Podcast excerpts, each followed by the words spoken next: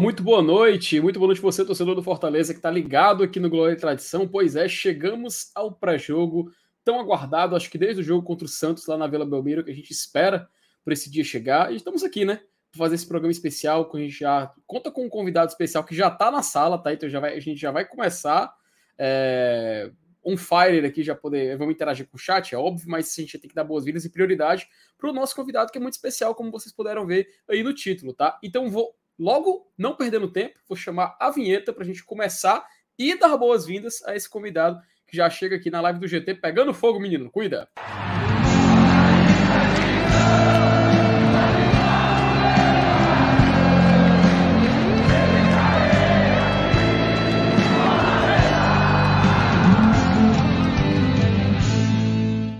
Denilson, você está comigo aqui hoje na imagem, mas eu vou tomar a, as frentes aqui perguntar para o nosso convidado, que eu estou vendo ele na janelinha aqui, se já pode colocar ele na câmera.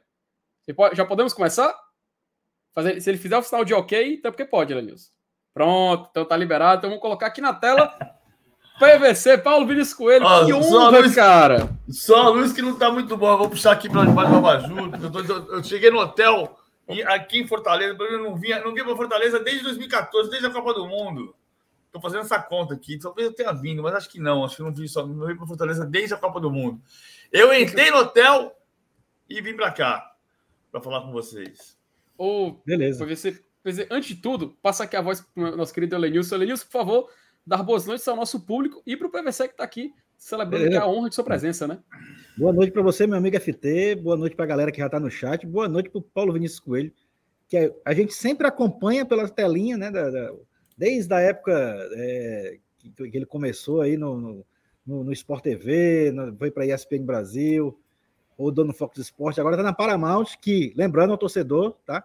Amanhã, Fortaleza e Maldonado é exclusivo na Paramount Plus. Tá? Que, quem, quem mora em outro estado, quem não vai poder ir para o Castelão, a opção para ver o jogo é na Paramount com a, a, narração do João Guilherme e os comentários do nosso querido PVC, que agora vai ter a honra de nos, nos de nos dar seu, a sua boa noite aqui para a torcida tricolor que acompanha o Glória e Tradição.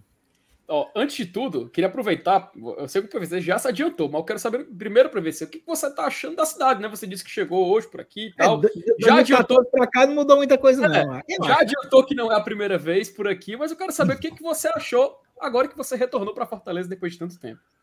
Ah, ó, a Beira Mar tá linda. Né? Eu, tô, eu tô na Avenida Beira Mar, então tá, tá linda, tá diferente do que era. Tem o calçadão, tá muito bonita. E, e eu falo muito uma coisa que, que eu acredito. Se eu falo, se eu acredito, eu falo é porque eu acredito que para um jornalista é muito importante esse tipo de. É claro que tem momentos de situações diferentes, situações em que, em que uma empresa não, não, não vai preferir fazer do estúdio e é justo que se faça, porque a gente que contar dinheiro não, dinheiro não nasce em árvore, embora as crianças achem que, que as crianças hoje podem achar que dá em, em máquinas de banco no shopping center, mas dinheiro não nasce em árvore. Mas sempre que é possível estar no local, no local é muito importante. Então, você ver, você ver Fortaleza depois de ter ficado nove anos sem vir a Fortaleza e ver o que mudou no, na, na região nobre da cidade, você entende, né? Você pega um táxi e fala, como é que está a história da violência aqui? Ah, melhorou. A gente sofreu muito, mas melhorou. Aí você vem na beira-mar e olha a beira-mar com as pessoas passeando à noite, linda como tá. Putz, isso é, isso é parte do sucesso do futebol do Ceará. Porque uma coisa leva a outra. É, vou dar um exemplo banal, até porque o Liverpool voltou a ser forte, mas o que explicava-se muito a decadência do Liverpool nos anos 2000 e começo dos 2010, o Liverpool era um porto poderosíssimo e quando o porto de Liverpool deixou de ser tão poderoso, cultural e, e, e esportivamente, a cidade também perdeu. Hoje tem um Liverpool que é um time fantástico, o Everton não é mais, né? Antigamente, Liverpool tinha dois times poderosos nos anos 80. É, Liverpool campeão 82, 83, 84, Everton 85, Liverpool 86, Everton 87, Liverpool 88 e 90.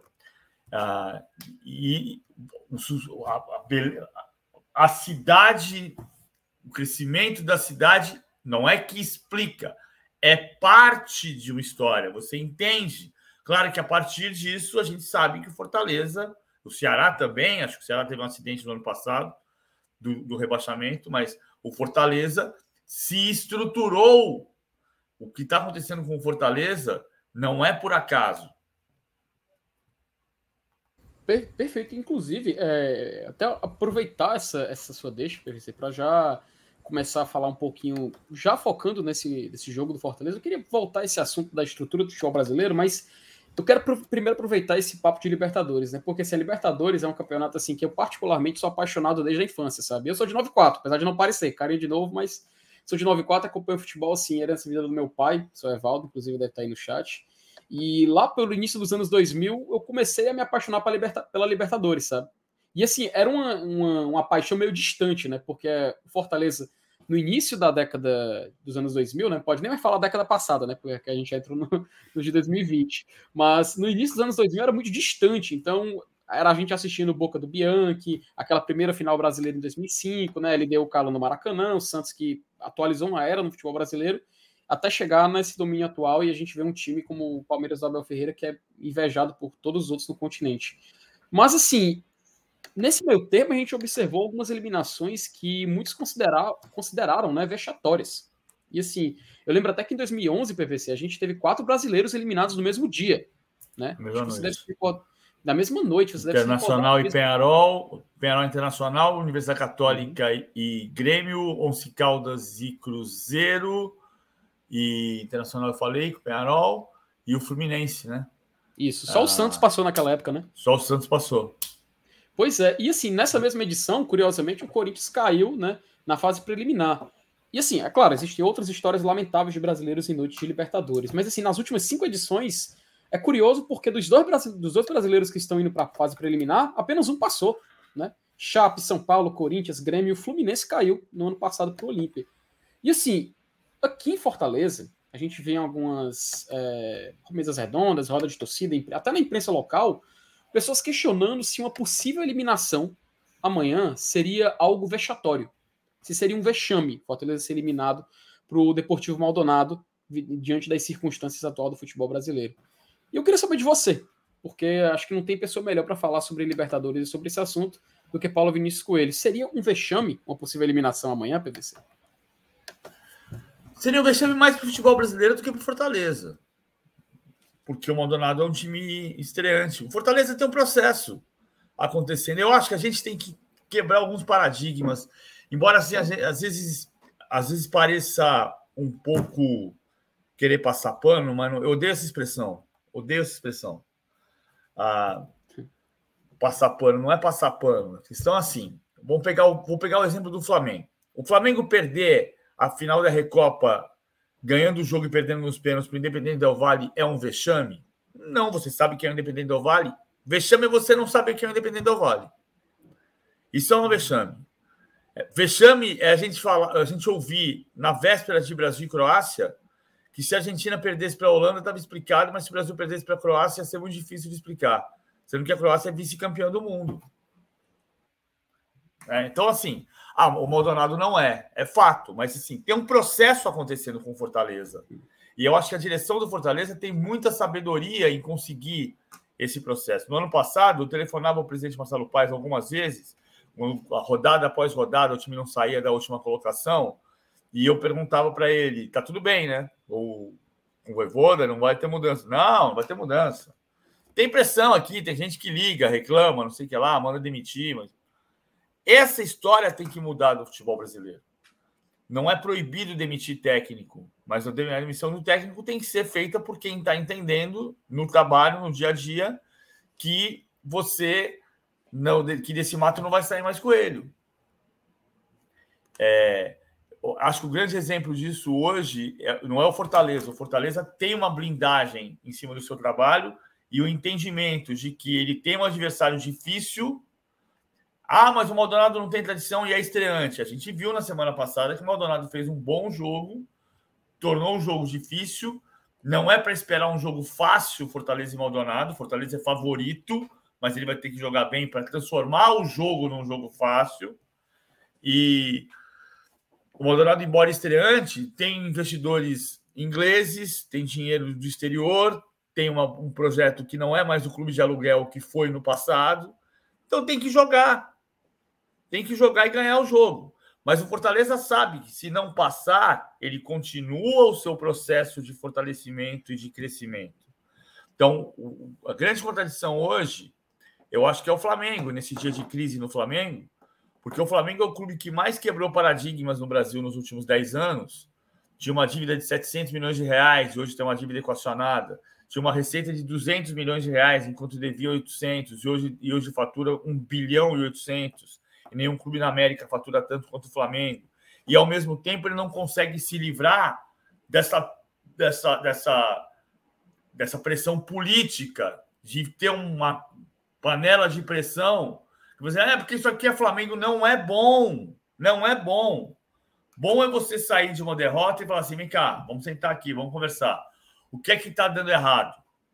Qual é o caminho para mudar? E o Fortaleza tem tido esta sabedoria, tanto que saiu da lanterna do Campeonato Brasileiro para a classificação do campeonato sem precisar demitir técnico. Perfeito. Lenilson. Eu vou, vou, vou traçar aqui um, um, paralelo cronológico, podemos dizer assim, é, no começo dos anos 90, lá. É, por aí mesmo. Quando, quando, acho que você, quando chegou na, na editora Abril, na época a placar tinha, tinha parado de, de, de, ser publicada e teve a revista Ação, que ficou um pouco tempo no lugar dela, depois a placar voltou. Mas nessa época era difícil. Né? Você, você, o cara que trabalha, num, sempre trabalhou num órgão de imprensa nacional. A gente aqui é regional. Mas nessa época, lá nos anos 90, na Ação, ou na Placar, ou, ou em qualquer outro meio, é, era difícil se falar do Fortaleza, do Ceará.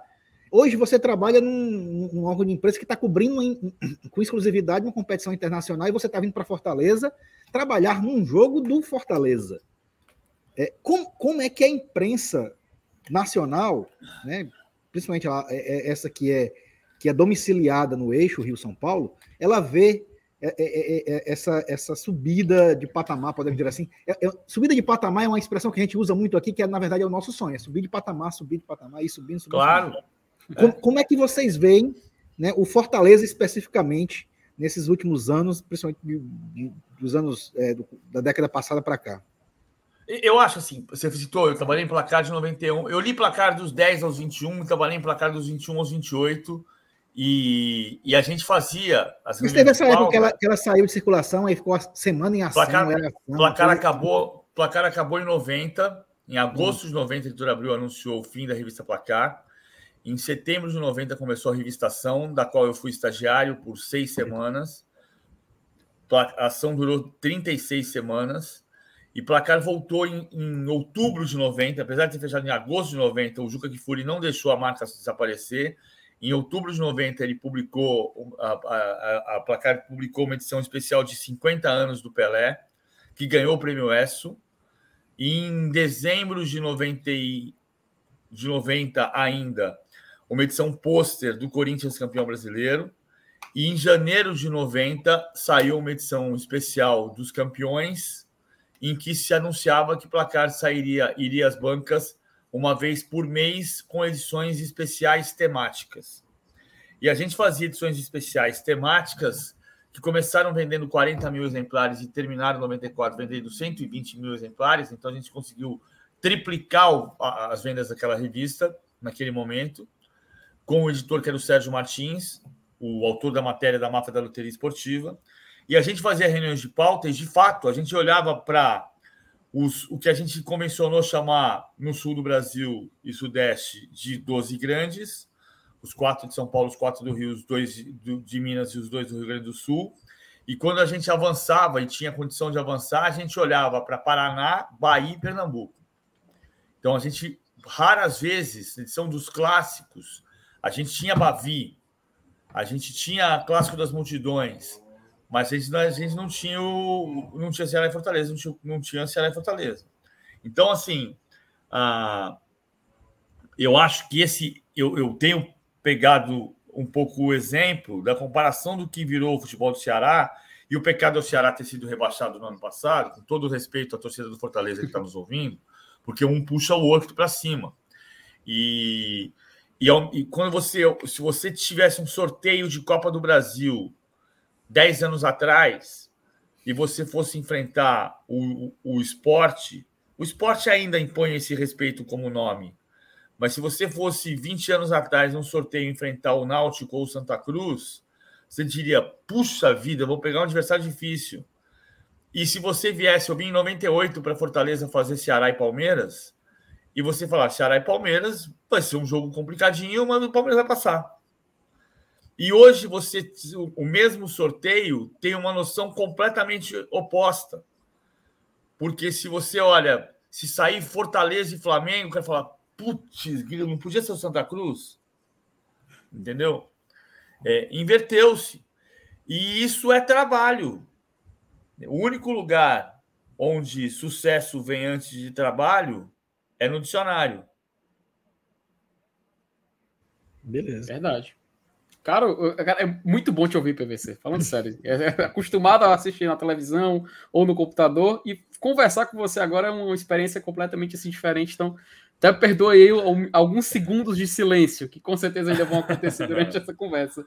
Mas assim, eu acho interessante você falar em G12, porque é, a gente fica com aquela sensação de que é um grupo, uma hegemonia, que às vezes é complicado a gente ver essa bolha ser furada. E a gente não sabe se é possível mudar esse status quo. E assim, eu falo porque. Como, assim, eu falo porque, como torcedor, a gente cobre um time que está em ascensão no futebol brasileiro, mas, assim, ao olhar o nosso vizinho, assim, o vizinho que eu digo de prateleira, talvez está um acima, mas quando a gente olha o Atlético Paranaense, por exemplo, que está empilhando troféus, é, já um time constante em Libertadores, inclusive participa mais de Libertadores que até alguns times do G12, eu diria o Botafogo, Sim, mas Botafogo. eu não vejo eu não vejo as pessoas comparando, sabe? Esse ano é, eu vejo elas falando que ah, mas não pode retirar porque tem a questão da história.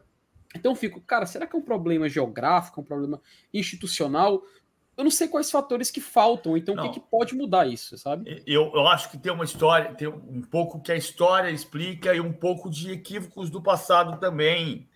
E um pouco da nossa intolerância do presente. Tá? Porque quando você disser assim, se eu disser, o Botafogo é o único clube grande do Brasil que não ganhou nenhum título nacional nem internacional no século XXI. Então, se você for pensar no século XXI, o Atlético Paranaense é grande e o Botafogo não é. Agora, daqui a pouquinho vai ter alguém no meu Twitter dizendo que eu sou um idiota porque eu só disse que o Botafogo é pequeno e não foi isso que eu disse.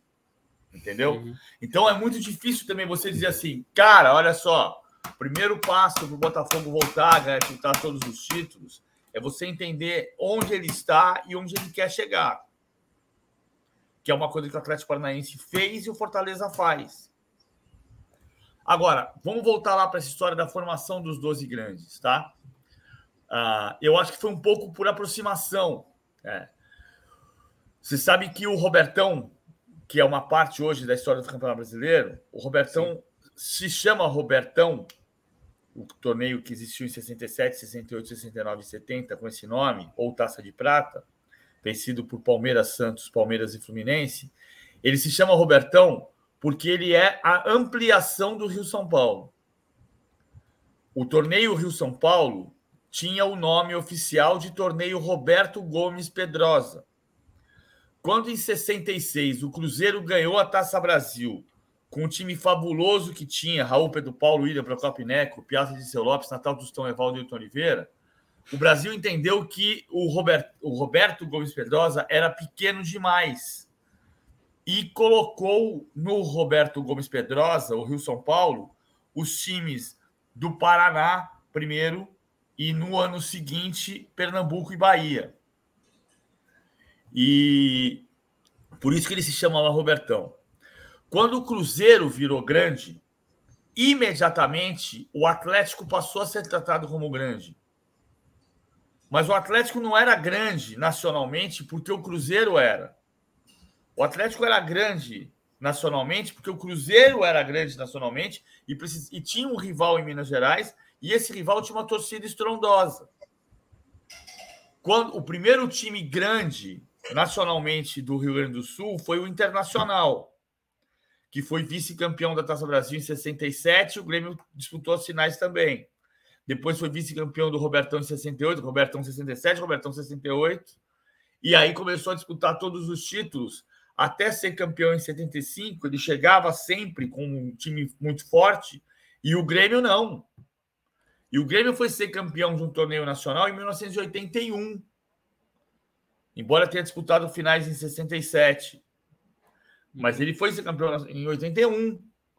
Então o Grêmio foi grande considerado grande nacionalmente ah, por, por é, é, como é que chama? É, igual eu sou tio do meu sobrinho, que é sobrinho da minha mulher, por afinidade. O Grêmio, durante um período, foi gigante por afinidade. E, mas ele é gigante. E depois foi como se tivessem fechado as inscrições. Porque quando o Curitiba foi campeão brasileiro, ele não virou grande. E, e o Atlético Paranaense tem uma dificuldade enorme para ser visto como gigante na mídia do Rio, São Paulo e Minas. Embora o Paraná tenha sido campeão brasileiro e mais recentemente do que o Rio Grande do Sul. Né? Uhum. A gente olha para o Rio Grande do Sul de uma maneira diferente do que a gente olha para o futebol do Paraná. E o Rio Grande do Sul é muito gigante mesmo, evidente. Sim, sim. Né? Historicamente é. Então eu acho que tem essa, de fato, esse como se houvesse uma ficha de inscrição que se preencheu e tinha uma data limite para você fazer a sua inscrição para o vestibular dos gigantes do futebol do Brasil. E isso está diminuindo. Quer dizer, hoje a gente está olhando para os grandes, para um erro de proporção e de, de interesse das, das grandes torcidas. A, a imprensa, nós estamos falando muito, muito de Flamengo, Palmeiras, Corinthians, São Paulo e pouco dos demais. Hoje a torcida do Vasco, que é gigantesca, sente uma carência enorme do, do noticiário. Assim como a torcida do Botafogo, assim como a torcida do Fluminense. Então, não é um preconceito de. Eu acho que não é um preconceito de Norte e Nordeste. Não é que não exista preconceito no Brasil em relação ao Nordeste. É claro que existe, não estou dizendo isso, não estou dizendo o contrário. Mas eu acho que é, é uma questão, é, uma, uma, é curioso como essa, essa escadinha foi se preenchendo como se fosse um prazo limite para entregar a sua inscrição para o vestibular. O Bahia uhum. tem dois brasileiros e não virou grande. Verdade. É, é questão institucional, né, Lenilson, né? É, cara, é assim. É, é, é eu, eu, queria, eu queria trazer um, um assunto que sempre é, é levantado em mesas redondas, geralmente no começo do ano, quando a gente tem é, a disputa dos campeonatos estaduais, tá? E é exatamente sobre eles que eu quero falar. Eu comecei a gostar de futebol, PVC, no começo dos anos 80, eu ainda era criança, né? Eu tinha, eu tinha nove anos, comecei muito tarde. Né? É, meu primeiro jogo que eu assisti foi Brasil e União Soviética, na Copa de 82. O primeiro gol que eu comemorei na minha vida foi o do Sócrates nesse jogo. É, a partir daí, o futebol entrou na minha vida de uma vez por todas. É, e nessa época, a gente via o campeonato estadual como o, o, o campeonato. A, a, era realmente assim muito fascinante, né? Aqui, por exemplo, o Campeonato Cearense de 82, né? Foi o meu primeiro que eu assisti. Eu vi o Fortaleza ser campeão no estádio na, na minha primeira ida. Em 83, aqui no time do Fortaleza a gente tinha o ataque era formado por Júlio César, que era do Flamengo, Júlio César Geller, né? Geller. E o, e o, e o Marquinho, que no ano anterior tinha feito o gol do título do Vasco no Campeonato Carioca de 82. Ele, em 83, estava aqui no Fortaleza. Até hoje, o Fortaleza sofre com, com essa irresponsabilidade. Na época, o, é, é, é, era assim, a diretoria, a, o comando era muito amador, né? Hoje a gente vê o Marcelo Paes aqui num profissionalismo estupendo, a torcida do Fortaleza conhece de perto o trabalho, mas nos anos 80 era muito amador. E o Fortaleza, por conta desse time que foi formado, teve que vender sua sede social, para pagar dívidas trabalhistas que foram adquiridas com a formação desse, desse time do começo dos anos 80. Mas, enfim, é, com relação ao campeonato estadual, como é que você vê?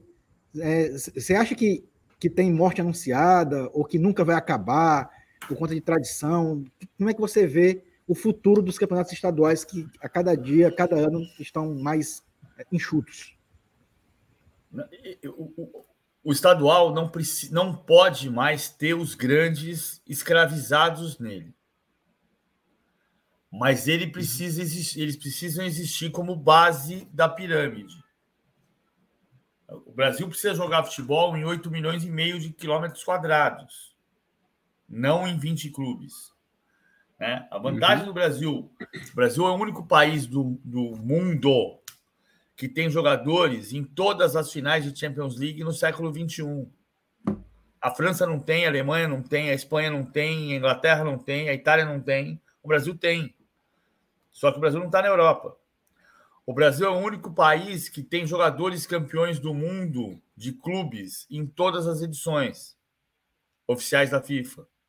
Então a gente tem muito jogador, porque a gente revela jogador, e olha que a gente não revela jogador em 8 milhões e meio de quilômetros quadrados, mas a gente precisa revelar jogador em 8 milhões e meio de quilômetros quadrados. Senão a gente fica com o mesmo território de Portugal, 20 clubes. Então, uhum. o, o estadual precisa ser o parâmetro. Portugal tem 18, mas assim, você entendeu o que eu quis dizer. Mesmo território da Itália. Ah,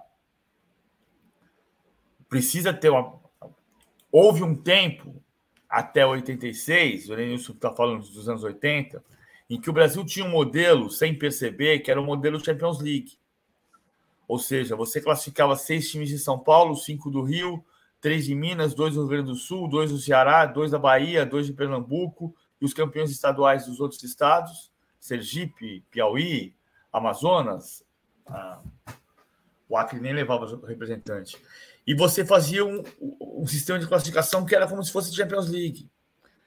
Houve um momento em 88, depois da Copa União de 87, quando se cria a Série A e B no Brasileirão, em que você tinha duas hipóteses. Uma, fortalecer 27 campeonatos estaduais e duas, criar um grande e verdadeiro campeonato brasileiro. O lamentável é que nesses 35 anos a gente não fez nenhuma coisa nem outra. Verdade. Verdade. Quando você Inclusive. pensa, quando você pensa que o Brasileirão teve no ano passado o terceiro maior público da história e foram 21 mil pessoas de média de público, você fala, não, não é possível.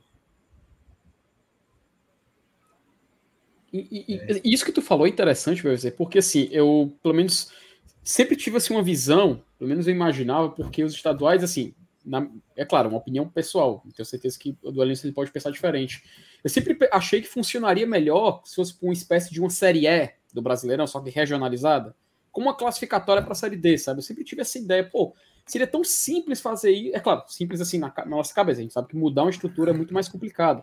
Só que aí você começa a pensar nos, nos poréns, né? Porque seria bom para dar calendário para essas equipes, um calendário de um ano inteiro, mas existem outros interesses. A gente sabe que as federações estaduais elas valorizam seus campeonatos quando tem os grandes clubes disputando, né?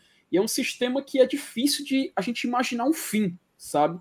Até quando a gente, a gente volta para esse assunto, meio que fez uma conexão com a Liga de Clubes, e eu fico meio preocupado, porque Saiu, assim, inclusive saiu um posicionamento da, da Forte Futebol, né, sinalizando um possível acordo, reforçou até os seus pedidos, né, eu quero muito ver dar certo, né, mas essa estrutura do futebol brasileiro me parece ainda muito antiquada em certos momentos, sabe?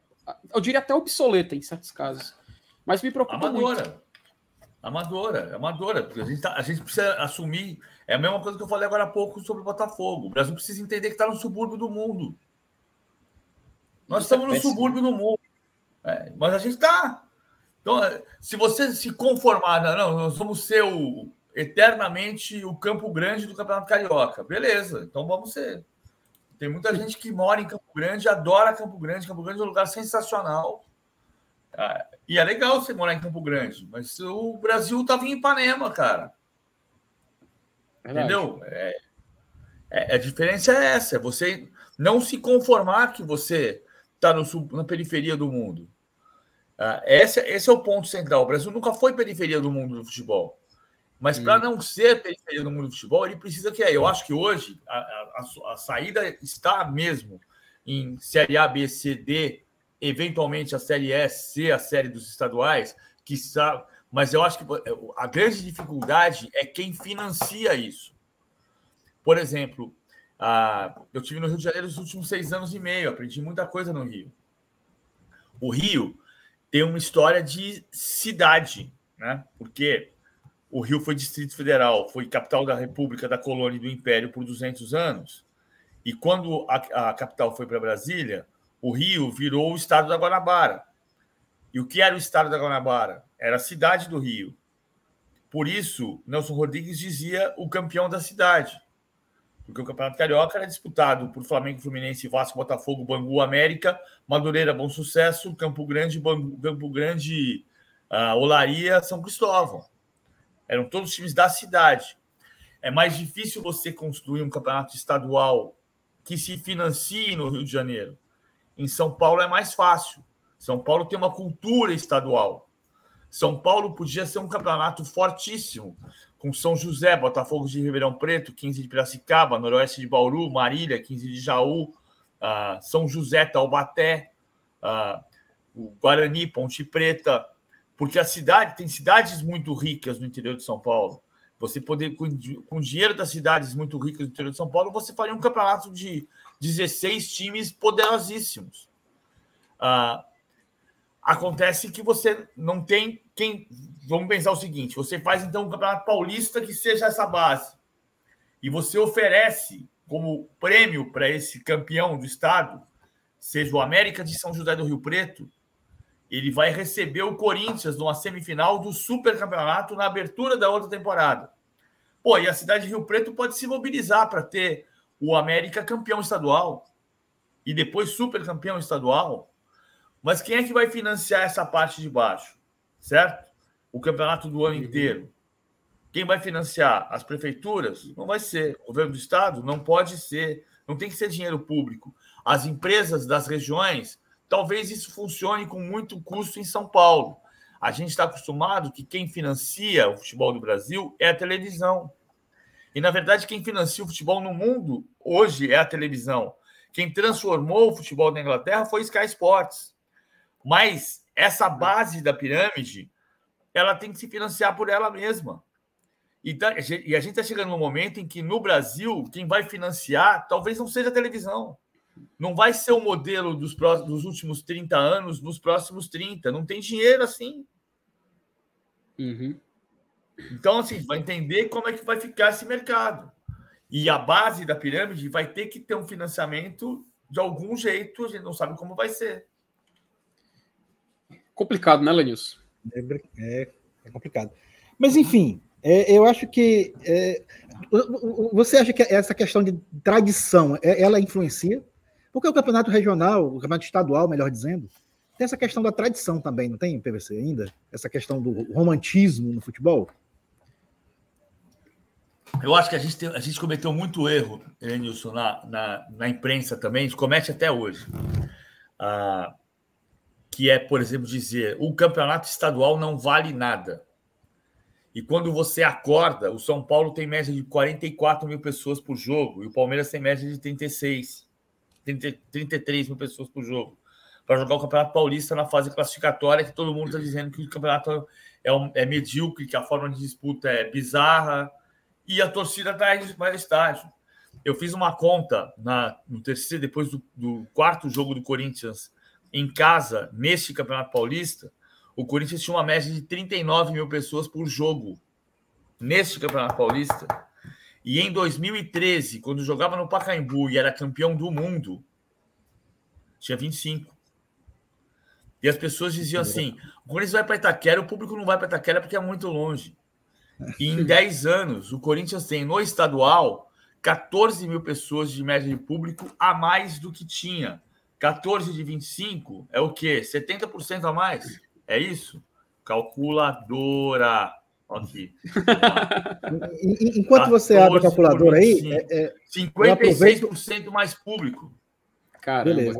É, é, é, essa atitude da CBF de, de, de, tirar vagas da Copa do Brasil do ranking, essas 10 vagas, e distribuir para os estaduais, é, será que não seria uma maneira exatamente de, de, de, contra essa ideia de que estadual não vale nada? Não. A, a CBF está fazendo política para pagar para pagar pedágio para presidente de federação. É isso que a CBF está fazendo. É. Agora, sim, você poderia fazer um, uma disputa de ranking das federações para saber quem é melhor. A Copa do Brasil nasceu em 1989 com 32 participantes que, se, que eram os 26 campeões estaduais e os seis estados que tivessem as melhores médias de público indicariam o vice-campeão. Aí você criava uma disputa. O que, como se você tivesse feito, podia ter dado muito certo. Se o Brasil tivesse caminhado para o modelo Champions League pelos últimos 35 anos, em vez de fazer a Série A, talvez tivesse dado certo. Hoje não dá para voltar para trás. Talvez tivesse dado certo você fazer um ranking como se faz na UEFA, para você dizer, olha, São Paulo hoje tem quatro vagas e o Rio tem três. Mas se, na, se o, o, o, resultado esportivo do Rio for melhor nos próximos três anos, o Rio passa São Paulo. E o Ceará passa Minas Gerais. E você ia obrigar uma federação cearense a investir na questão técnica, no aparelhamento dos CTs, na qualidade dos, dos, dos gramados, na qualidade dos times, em, em, em buscar patrocinadores, em botar dinheiro no futebol local. E talvez essa disputa de federação com federação tivesse criado uh, mais qualidade dentro dessas federações, em vez de elas serem cartórios dirigidos por coronéis. O que, na verdade, a CBF está fazendo hoje é pagar pedágio dos coronéis que dirigem as federações.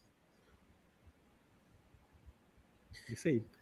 Só, só para ilustrar, é, é, o Fortaleza participou dessa primeira Copa do Brasil aí como vice-campeão cearense. O Ceará teve direito a duas vagas era um dos seis melhores de média de tudo.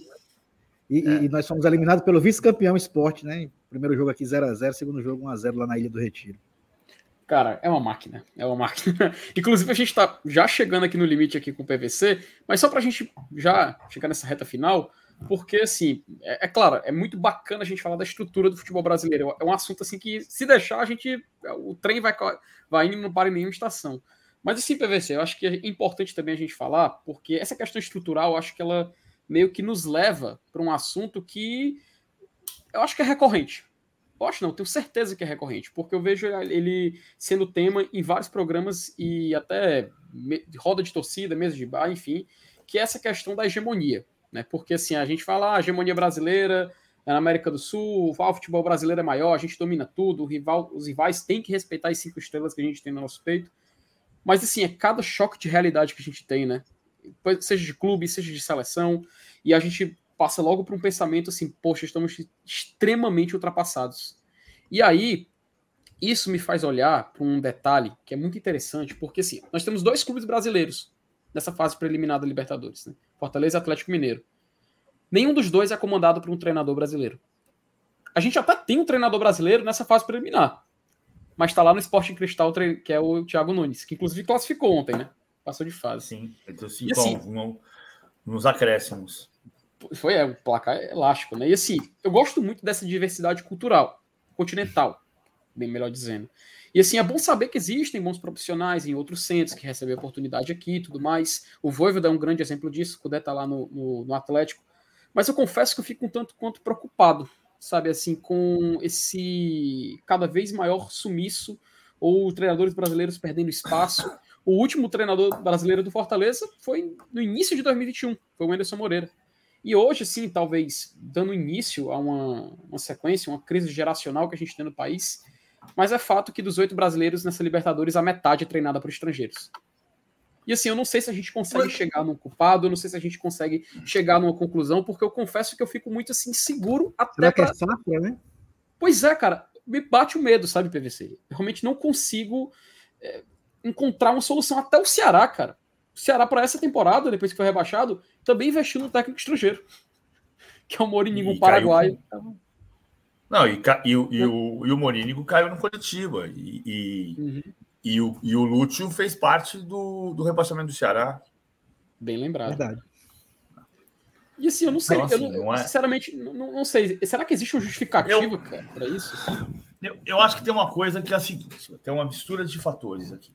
É, uh, eu acho que o Brasil precisa ir para a escola, de fato, para ter uma geração de treinadores que se junte teoria e prática e, a, e tem, né? Se você pegar Márcio Zanardi do São Bernardo, se você pegar Maurício Barbieri do Vasco, se você pegar Mano Menezes do Internacional, que foi fazer curso na UEFA, que tá, estudou na mesma sala de aula do Vitor Pereira e do, e do Abel uh, Ferreira, uh, Então, você tem gente que já fez isso. Eu não acho que tem uma tragédia aqui. Tem uma questão também que o mercado internacional começa a ter empresários que percebem que aqui se paga muito bem e o cara vem para cá. E, e, tem sucesso de técnicos internacionais aqui também, como Abel Ferreira, como Jorge Jesus. Também tem fracassos. A gente está esquecendo todos os fracassos. Sapinto, Ramon Verdade. Dias, uh, Alexander Medina, uh, Miguel, Miguel Ramírez. O próprio uh, Lúcio no Ceará, né? Lúcio, Lúcio Gonzalez. Uh, o Morínigo não é um fracasso no Curitiba, não. Mas, assim, o Antônio Oliveira é muito bom técnico, não suportou o Atlético Paranaense. Jesualdo Ferreira, que foi criminosamente demitido do Santos. Uh, Edgardo Balsa, que saiu para a na seleção da Argentina, mas não era um sucesso no São Paulo. Ricardo Gareca, Jorge Fossati, uh, Lothar Matheus. Antes e depois do Jorge Jesus. Mesmo uhum. depois do Jorge Jesus, você vai ter mais gente. Uh, Ariel Holan, passou 13 jogos no Santos. Renato Abreu lembrou uh, do Dudamel, né? Também. O Dudamel. Dudamel. Dudamel. Uh, Turco Mohamed. Então, assim, o que eu acho que a gente tem um, um problema nosso. Por que, que toda vez que perde um jogo, a culpa é do técnico? Só do técnico.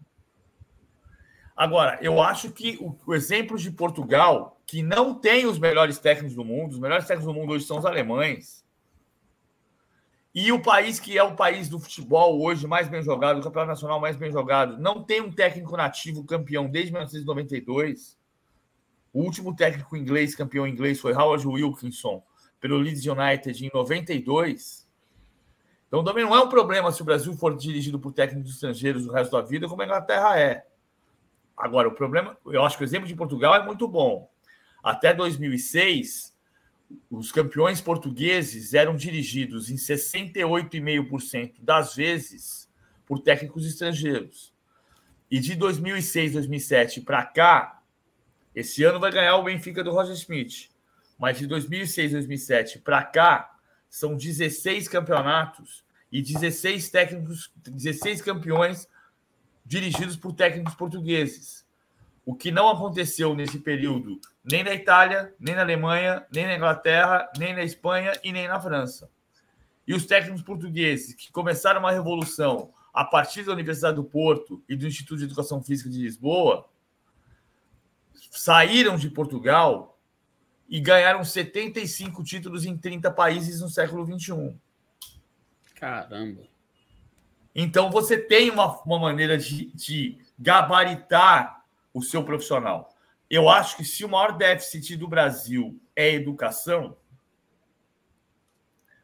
é natural que a gente tenha engenheiros, advogados, jornalistas e técnicos de futebol de menor qualidade do que em outros lugares do mundo.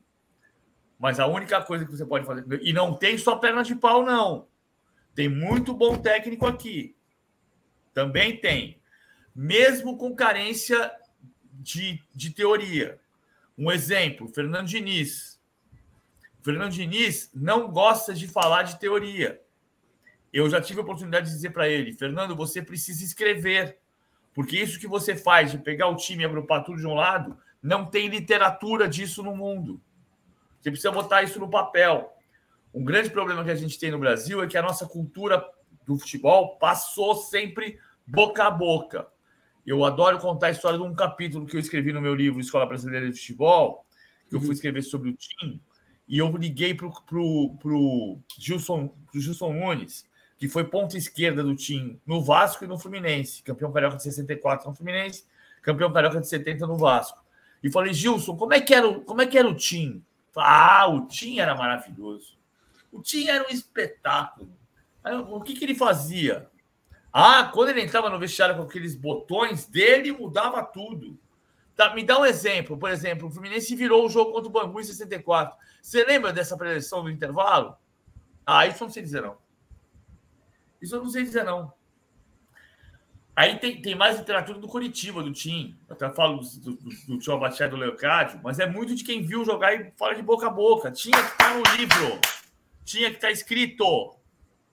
Entendeu? Uhum. E isso acontece em Portugal. Por isso que a gente está falando de externo e extremo, em vez de falar ponta, que é a mesma coisa. Não uhum. é o nome que muda. Na Inglaterra era o Winger e continua sendo Winger. Não mudou o nome da posição na Inglaterra. O Sim. que muda é o conceito do jogo. Você quer dar amplitude, então você joga com ponto aberto ou com lateral aberto. Como o Flamengo fez ontem com o Varela e Ayrton Lucas. Para quê? Para dar largura para o campo, para abrir a defesa do adversário. Ah, mas é o conceito. E é esse conceito que muito técnico brasileiro tem, mas a gente pode melhorar se a gente formatar isso. Agora, muito dos técnicos estrangeiros aqui, tem muito técnico que veio para cá e fracassou também. Porque o fracasso nosso é cultural. É você achar que tem que demitir o Vitor Pereira no 12 jogo. Cara, perfeito. Perfeito. Elenilson, para encerrar, alguma coisa para dizer? Para encerrar, Fortaleza e Maldonado, PVC. Quais as chances e perigos desse Cuidado, jogo? que Cuidado que deu confusão eu, vez. eu acho que o perigo é o jogo do Maldonado abrindo nas costas dos laterais, como aconteceu no começo, no primeiro tempo do jogo lá do, do Uruguai, né? Que era o Spinelli caindo nas costas do Bruno Pacheco e era o Ferreira. Não, não é Ferreira, eu, tô, eu, eu, eu perdi o. É, é, o Toledo, perdão. É, o Toledo que caía muito ali no setor do Tinga o Tinga até saiu do campo falando sobre isso, que depois o Fortaleza conseguiu controlar aquela situação, mas que era um perigo ali. E, e acho que isso você controla com mais pressão. O Fortaleza precisa ser mais agressivo na marcação na intermediária, recuperar mais a bola na intermediária ou no campo de ataque, e aí ter paciência para circular, circular, circular até achar o espaço e infiltrar. É, e acho que o Fortaleza é favorito para ganhar do Maldonado, mas no dicionário tem um dicionário aí? Não tem sinônimo de, de sinônimo de favorito, não é vencedor. Perfeito. Verdade. Cara, PVC, assim, cara, só se existe algo que acontece da cobertura, se existe algo assim que acontece da cobertura midiática sobre Fortaleza que ah, me deixa bem triste assim certas vezes, é uma situação de que aparenta ser um desconhecimento sobre o nosso clube, sabe? A gente já ah, durante aqui, anos ó, eu trouxe para cá. Olha o que eu trouxe pra cá. Ô, oh, rapaz, a imagem tá travando um pouco, né? A imagem conge... Ah, ó, ó o Manac aí, rapaz. do, Davi do, do Davi do Zé. Olha aí. É. É lindo isso aqui. É lindo, maravilhoso. Pô, PVC, meu, meu coração agora se encheu de orgulho, cara, porque como eu te não falei. falei não falei para você que a gente precisa de livro? Isso aqui, aqui são fichas técnicas. Você aprende muita coisa aqui. Isso é memória, cara. Aprende. É. Isso é, um, isso é uma vida aí dentro. Oh, sério, eu te falei, é, é uma, situa uma situação que assim, a gente já se acostumou a coberturas e transmissões em que a gente passou assim, situações completamente tristes de torcedor, mas eu fico tão feliz, cara, quando eu vejo assim. Gostei do toque, tá? Gostei do toque. É... assim, eu fiquei, eu fiquei muito feliz, cara, quando o, o Paramount Plus, ele por meio da sua pessoa e do Pietro, né, trataram Fortaleza com muita informação, com muito conhecimento do primeiro jogo. Inclusive, eu tomo a liberdade, cara, para ressaltar quanto você e a Ana Thaís Matos são, meus, são os meus comentaristas preferidos hoje em dia, os que eu mais gosto e admiro de acompanhar, pois é visível quanto vocês são estudiosos, tá? Inclusive, eu estou incluindo ela aqui porque é realmente uma grande admiração porque eu considero vocês estudiosos do futebol, tá? Então é um prazer te ouvir hoje, é um prazer conversar com você sobre futebol e sobre Fortaleza, então só agradecer a oportunidade, o privilégio que foi te receber aqui hoje, tá, PVC? Muito obrigado. Tamo junto. Prazer, a honra foi minha, tamo sempre junto. Eu falo sempre assim, cara, o, o que é legal de estudar é porque você, seja, a vantagem de ser jornalista é que você sabe que a informação de ontem já embrulhou o peixe, a gente precisa da informação de amanhã. Verdade. Verdade. Fica uma tá lição, né, Lenilson, também aí. É verdade. Não, muito massa, cara. É, o, o PVC é um ícone aí. É, é, essa é uma enciclopédia, né, do viva do futebol brasileiro. Tanto é que é, é sinônimo, né? É, é, como é adjetivo. Cara, ah, fulano é o PVC do. É, já virou, é, já virou, basquete, já, né? virou, já, adjetivo. O pessoal virou adjetivo e tudo mais. Então, PVC, te agradecer. Com certeza o PVC agora vai querer curtir a Noite Fortaleza ou vai querer assistir Eu vou futebol, ver o jogo. tem Libertadores. Não. Eu vou ver o jogo, eu vou ver o jogo tomando uma cerveja. Isso eu vou. Daqui a pouquinho o jogo é luxo demais, é luxo demais, rapaz, uma vista dessa. Aí daqui, a pouco, daqui a pouco a gente vai ver um jogo ali também, em Poços, em Poços de fale, Caldas. Fale baixo, é. Lenilson, fale baixo, fale baixo, que ninguém pode escutar, não. Então, vai ser obrigado, viu, cara? Você só agradece, fique à vontade quando Valeu. quiser retornar, se quiser Obrigado. Chamar, alguém vai Eu lá, também, já tem, já tem o caminho. Tamo, Tamo junto. junto. Tamo junto. Então, pessoal, Valeu. agradecer Valeu. o PVC. Valeu. Pessoal, só agradecer. Eita, Lenilson, agora Opa, você ficou grande aqui na tela. Porque Lenilson, muito massa, né, cara? Que experiência, é, velho. Esse, esse aí eu vou contar pra tanta gente, velho. Se bem que ele disse eu que ia tomar uma cervejinha, acho que ele já tava tomando, viu? Rapaz, é, ele é sabido, rapaz. Ele é, ele é ah, olha aqui, ó. Além de tudo, tem bom Olha aqui, ó. Tomando água. Eu tô tomando água aqui, ó. a água tá aqui, ó. Ah, gente, eu falei, é, eu falei, eu sou jornalista. Eu sou jornalista para dar a informação certa. Olha lá. Um calor, é um calor desse. Agora, agora eu vou sair do hotel, vou descer ali na Beira-Mar, vou achar uma aqui, televisão, aqui, PVC, vou levar meu streaming. Eu vou levar lado, meu ó. streaming, vou levar meu ah. iPad e ah. vou ver o. Porque se eu não achar a televisão com o jogo do Galo, do Atlético, eu vou ver o jogo do Atlético no meu iPad. Certo? Mas Sim. aí eu vou pedir uma cerveja. Mas agora eu tô tomando água. Que eu, eu tava também. trabalhando. Olha de onde é que eu tiro minha água aqui, ó. Rapaz, cara, tem um, tu tem, uma, tu tem um, um, um bunker aí, Elenil, sabe, Maria? Foi, Rapaz, agora foi de verdade. Valeu, Valeu PVC, um abraço, Valeu. cara. Muito obrigado. Tchau. Muito bom. Cara, que cara, gente boa, né, Lenilson? Cara, que experiência, que experiência sensacional, cara. Elenilson, eu vou, eu vou contar pra tanta gente no futuro sobre isso aqui. Oh, meu Deus do céu. Tu é doido, macho. Que, que, que, honra, cara. Que honra dividir aqui a tela com o PVC. So, sobrou assim, algum assunto pra nós aí, né? Cara, eu vou pedir é desculpa pro chat, porque o Elenilson. Elenilson, você é o culpado. Não, ele, ele falou minuto... que ia 8 h 15, o homem 8 horas tá aqui. Eu, Rapaz, no segundo zero, começou a live e assim, ó. Pup. Aí quando eu olhei o PVC, eu, minha nossa senhora, o cara entrou, velho. Eita, vamos correr, vamos corre, corre, corre, corre. Rapaz, mas foi bom assim, Elenilson, porque foi, foi natural. Foi natural, cara. Foi. Enfim, acho que ficou. É como o Tafnis falou aqui, tá registrado. Não tem como não, rapaz. Não tem como mentir, não. Tá registrado, tá filmado. E, cara, Elenilson, rapidão. PVC é muito resenha, né, mancho? Que cara massa, né, velho? É doido. Imagina isso na mesa é, de bar, hein? Elenilson, bora lá pra beira bora terminar a live, ver se a gente encontra ele. ah, oh, rapaz, cara, agora vamos pro chat, né? Inclusive, desculpa, pedir desculpa pro chat. Elenilson, peça desculpa pro chat. Desculpa aí, chat, mas é porque o homem entrou na hora, a gente não podia deixar o cabo esperando, não. Pois é, cara. Então vamos, vamos aqui começar a interagir com a galera. Inclusive, eu acho que isso merece uma vírgula antes da gente interagir com. Vamos lá, né? Vamos lá começar aqui de fato agora, continuando esse papo sobre Fortaleza e Libertadores, porque hoje é o pré-jogo, Elenilson. Hoje é o pré-jogo.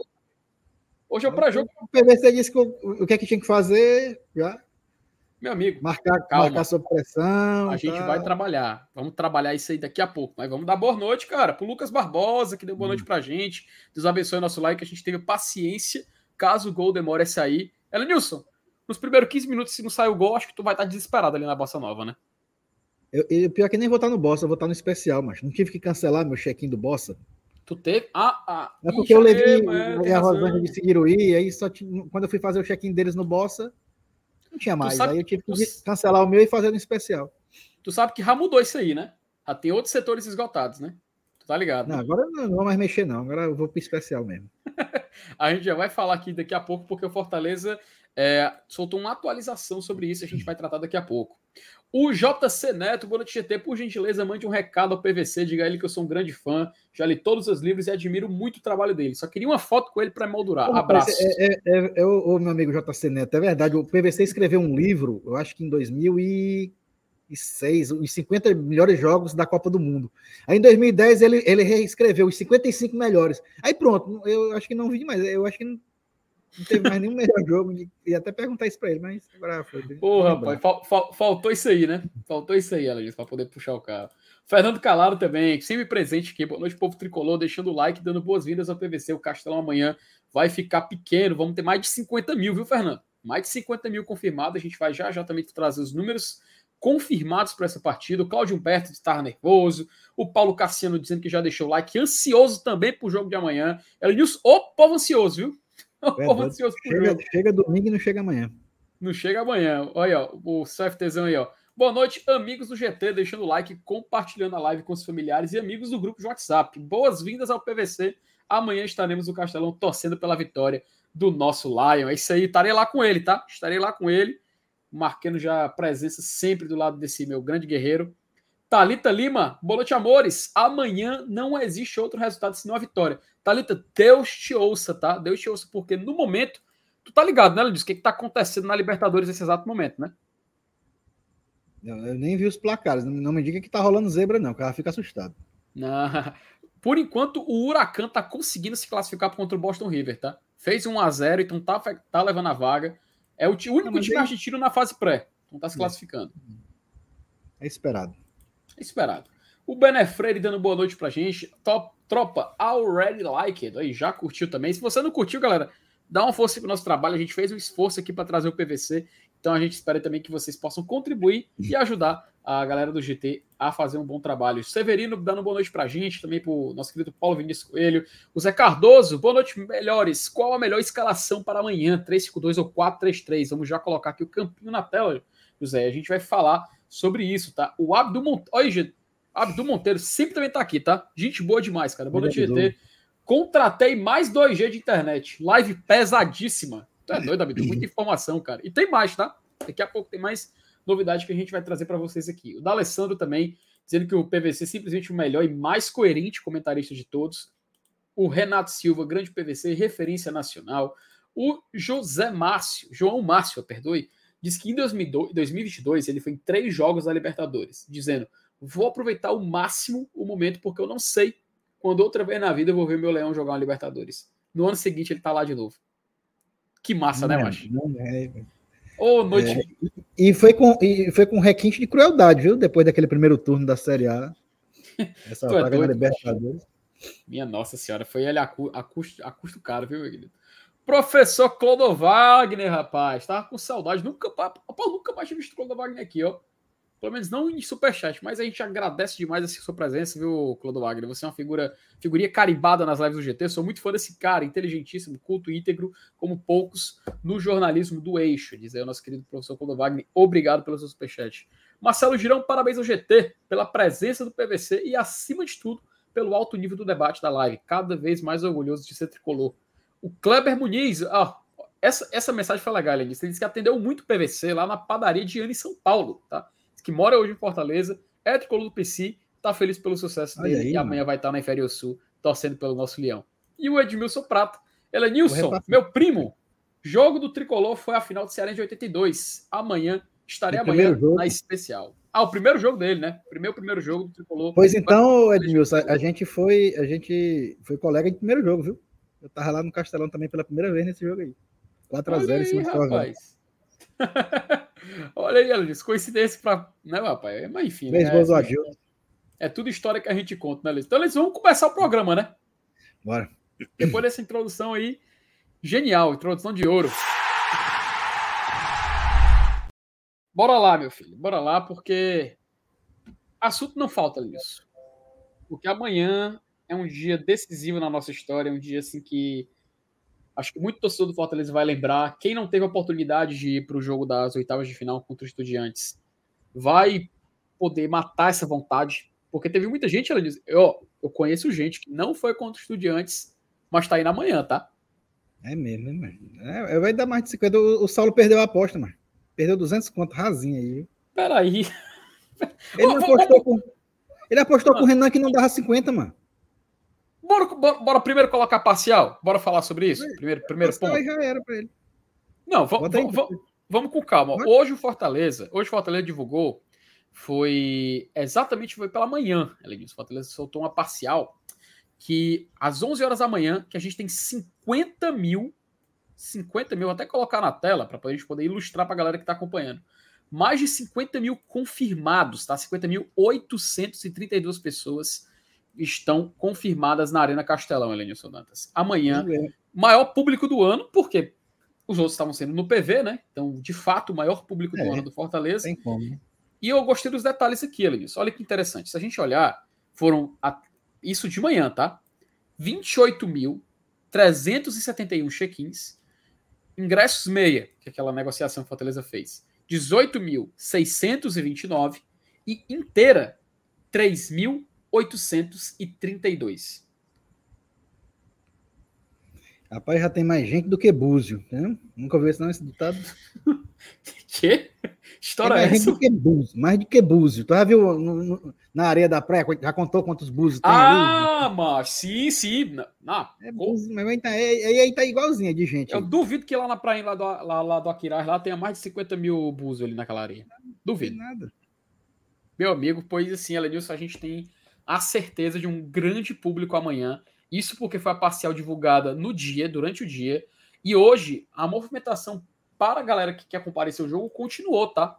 Só ressaltando que, então, inclusive aqui no perfil oficial, Fortaleza colocou aqui uma, uma notícia, Linus, que eu acho interessante, tá? Porque ele atualizou a situação para quem estava procurando ingresso, cara. Deixa eu até procurar aqui. E a gente tem uma novidade, tá? Elenilson, a gente tem uma novidade hoje, quesito para quem quer ir pro jogo e não tem, não tem certeza ainda de que vai.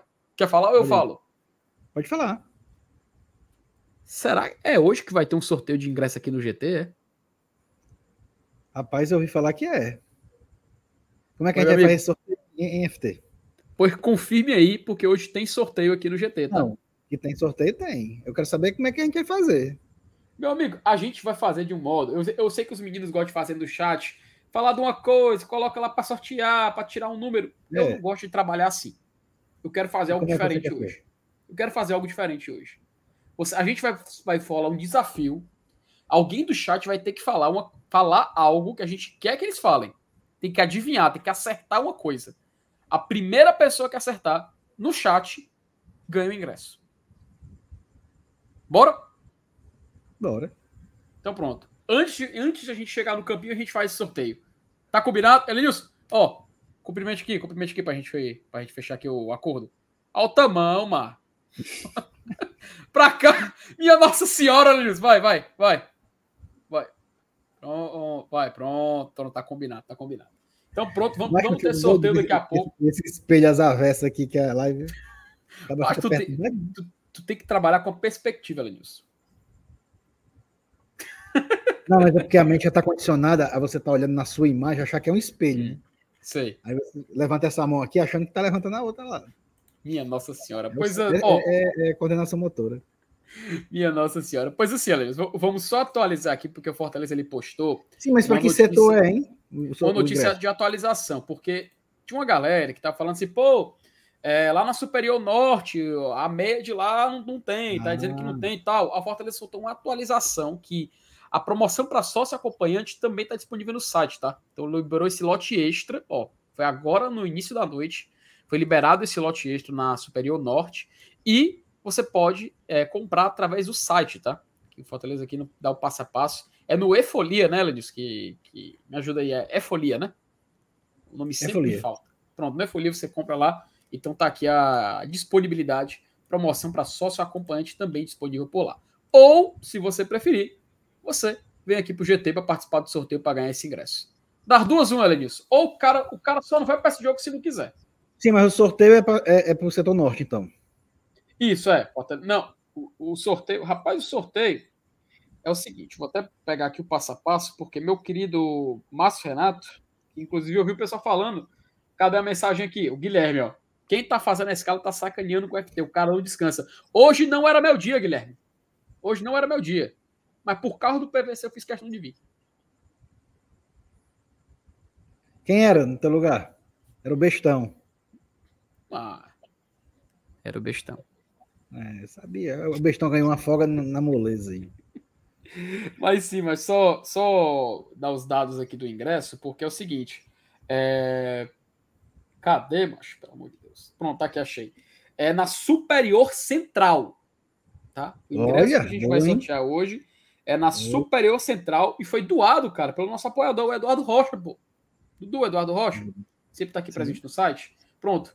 Doação dele, que é o ingresso na Superior Central. A gente vai fazer aqui o, o sorteio, tá? E quando o ganhador, né? Sai o ganhador, a gente vai é, pedir para a pessoa mandar o nome completo, CPF tudo mais, pro e-mail do GT, tá? Manda pro e-mail. Até vou deixar aqui o e-mail do GT passando aqui embaixo, que é o mesmo do Pix. Mesmo e-mail do Pix do GT você coloca o seu. Você manda esse mês se você for o ganhador, e amanhã o ingresso vai estar liberado para você ir buscar lá na Arena Leão Aldeota.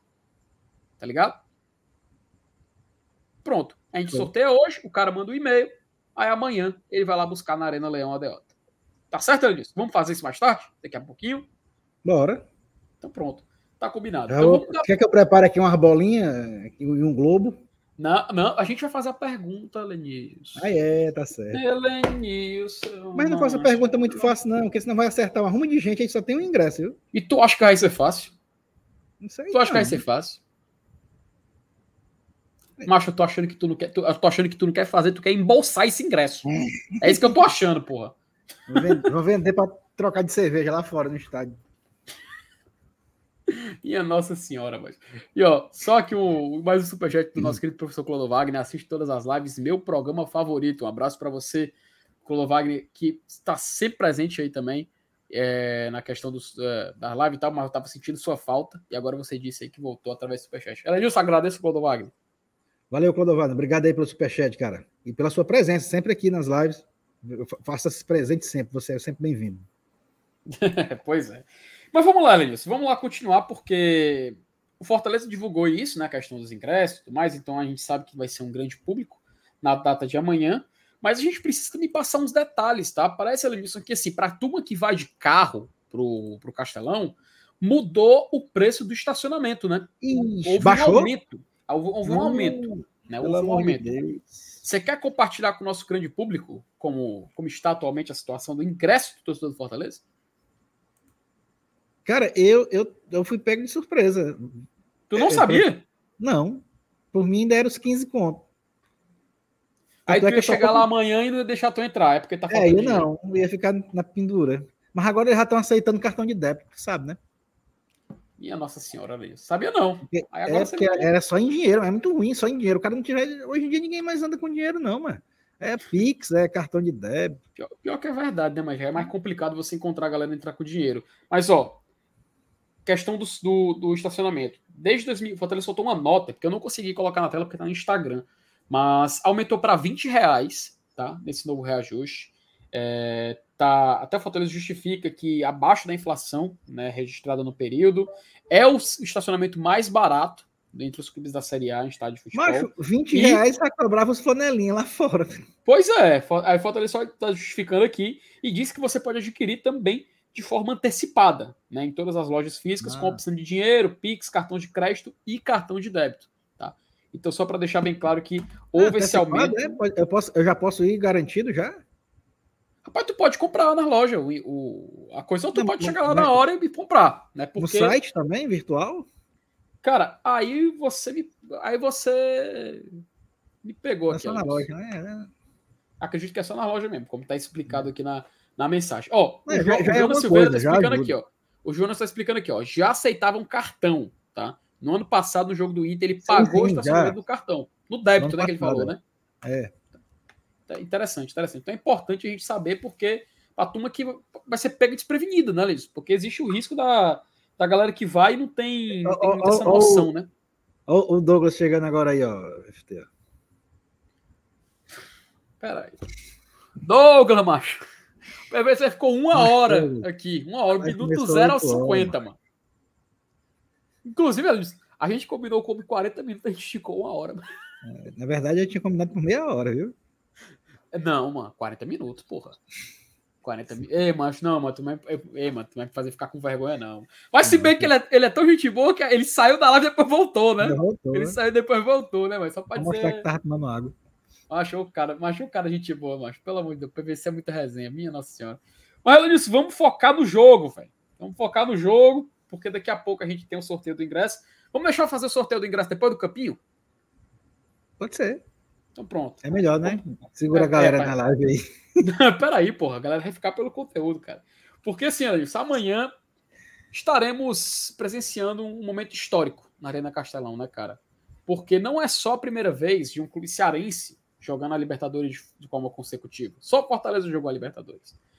Não é só o fato de ser a segunda Libertadores consecutiva de um time nordestino.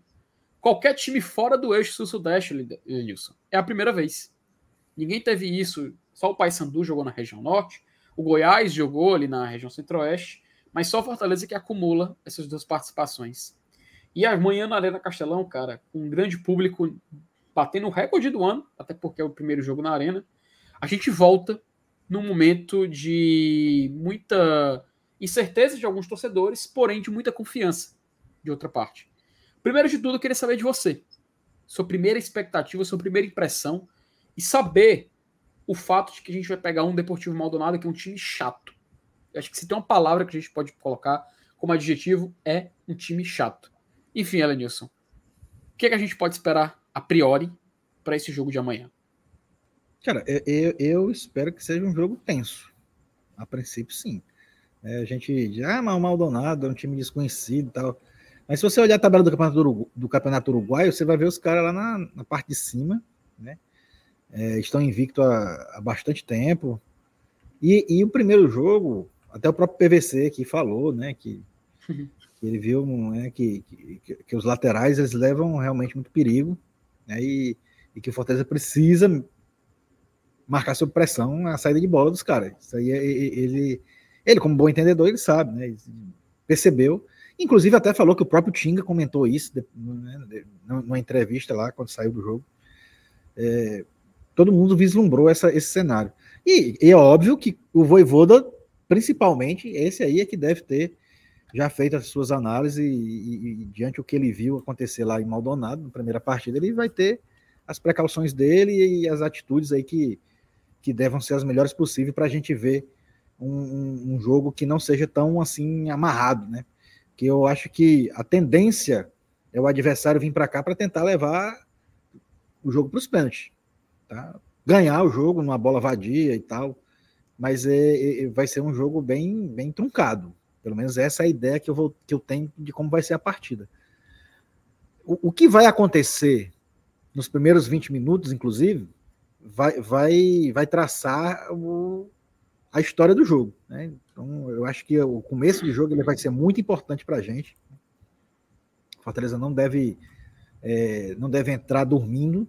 É muito provável que esse jogo os caras é, não, não, repitam atuações que a gente chamou de, de, de aqui. Né? Amanhã eu acho que não existe essa possibilidade. Não, não, não quero acreditar nisso.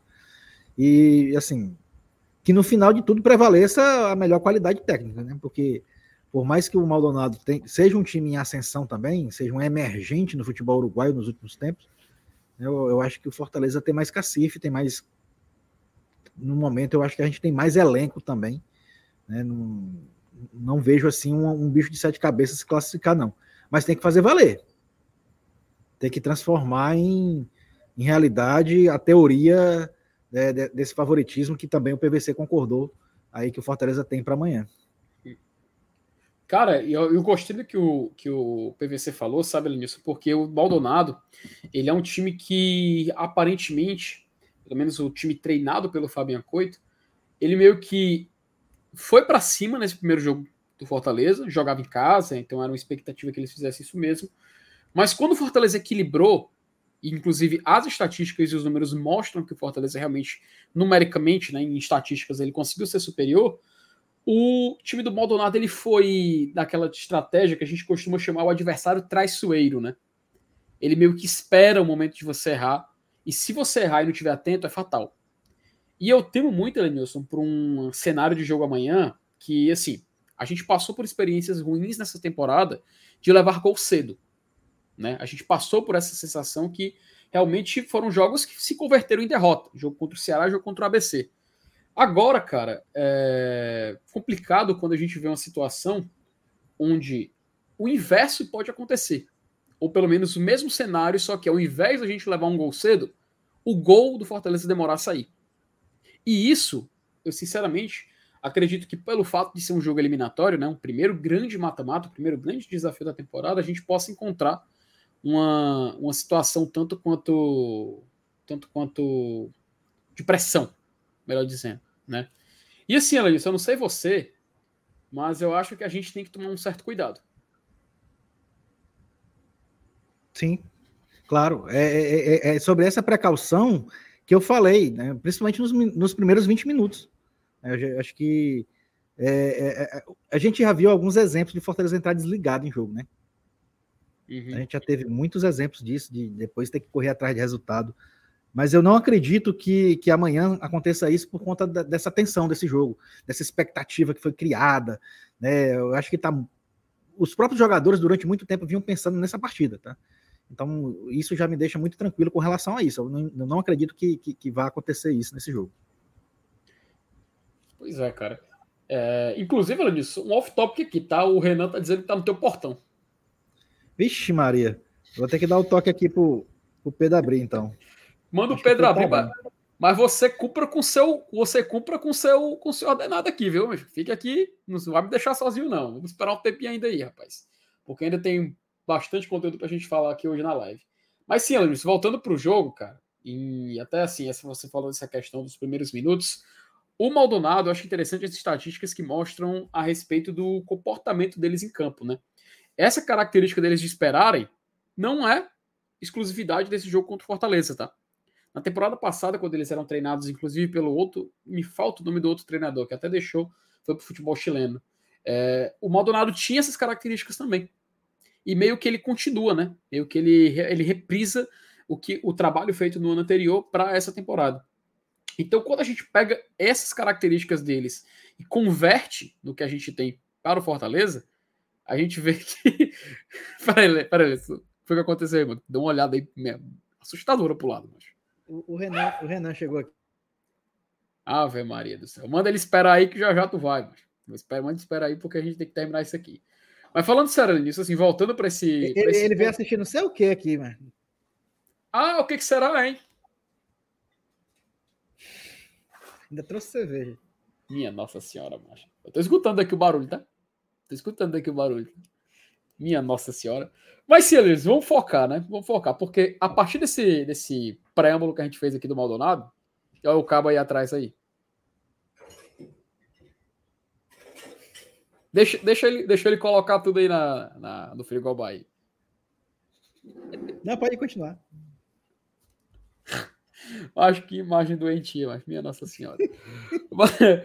mas, sim, cara, assim, a partir desse preâmbulo que a gente, fez, que a gente fez aí do, do Deportivo Maldonado, a gente passa para nós, né? A gente passa a olhar o Fortaleza, porque de acordo com o que a gente. Para ver o comentário aqui maldito aqui no chat. Mas assim, de acordo com o que a gente tem montado até aqui, não deixa de ser um grande desafio. Mas vamos falar do Fortaleza, Lenilson. A gente discutiu ontem, né, durante a semana, inclusive nas últimas duas lives, a questão da preparação para esse jogo e de alguns jogadores que a gente precisa meio que abrir mão, talvez, para ter um melhor futebol. Muito se falou do Tinga, né? Muito se falou do Tinga que poderia perder essa titularidade. E existe uma chance da gente ver o Dudu, inclusive, amanhã. A gente também ouviu galera questionando acerca do Hércules, né? Se fosse interessante a gente colocar o Caleb para jogar no jogo também. E eu também fico, a galera falando, e nisso eu me junto a eles, a questão do Romero, cara. Porque o Romero eu acho que é um jogador que, talvez no jogo passado, poderia ser uma partida perfeita para ele. E para esse jogo onde o Fortaleza joga em casa, onde a tendência é uma pressão maior, né, muita bola chegando na área, talvez um jogador finalizador possa ser o ideal. Queria saber um pouco de você, Lenilson do que, que a gente pode se preparar de mudança para esse, esse jogo importante e desses jogadores que a gente citou, se existe algum que toma a frente ou que a gente tem grandes chances de ver titular no jogo de amanhã.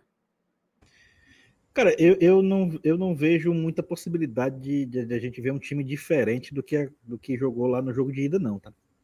Eu acho que, independente do que aconteceu no jogo contra o Náutico, é, eu acho que ele vai manter a escalação, apesar de que muita gente falou na, na, na, possibilidade do Dudu tomar a posição do time e tal, mas eu acho que ainda não é o momento. Né? E, e, e, e, fazer uma alteração agora, é, trocando um cara que eu acho que ainda é de confiança do treinador, eu acho que num jogo tão importante como é esse, eu acho que não, não cabe.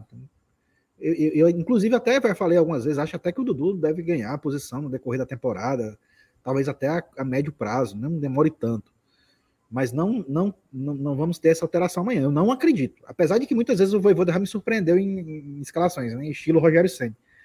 Mas assim, eu não vejo, nem no ataque, tá?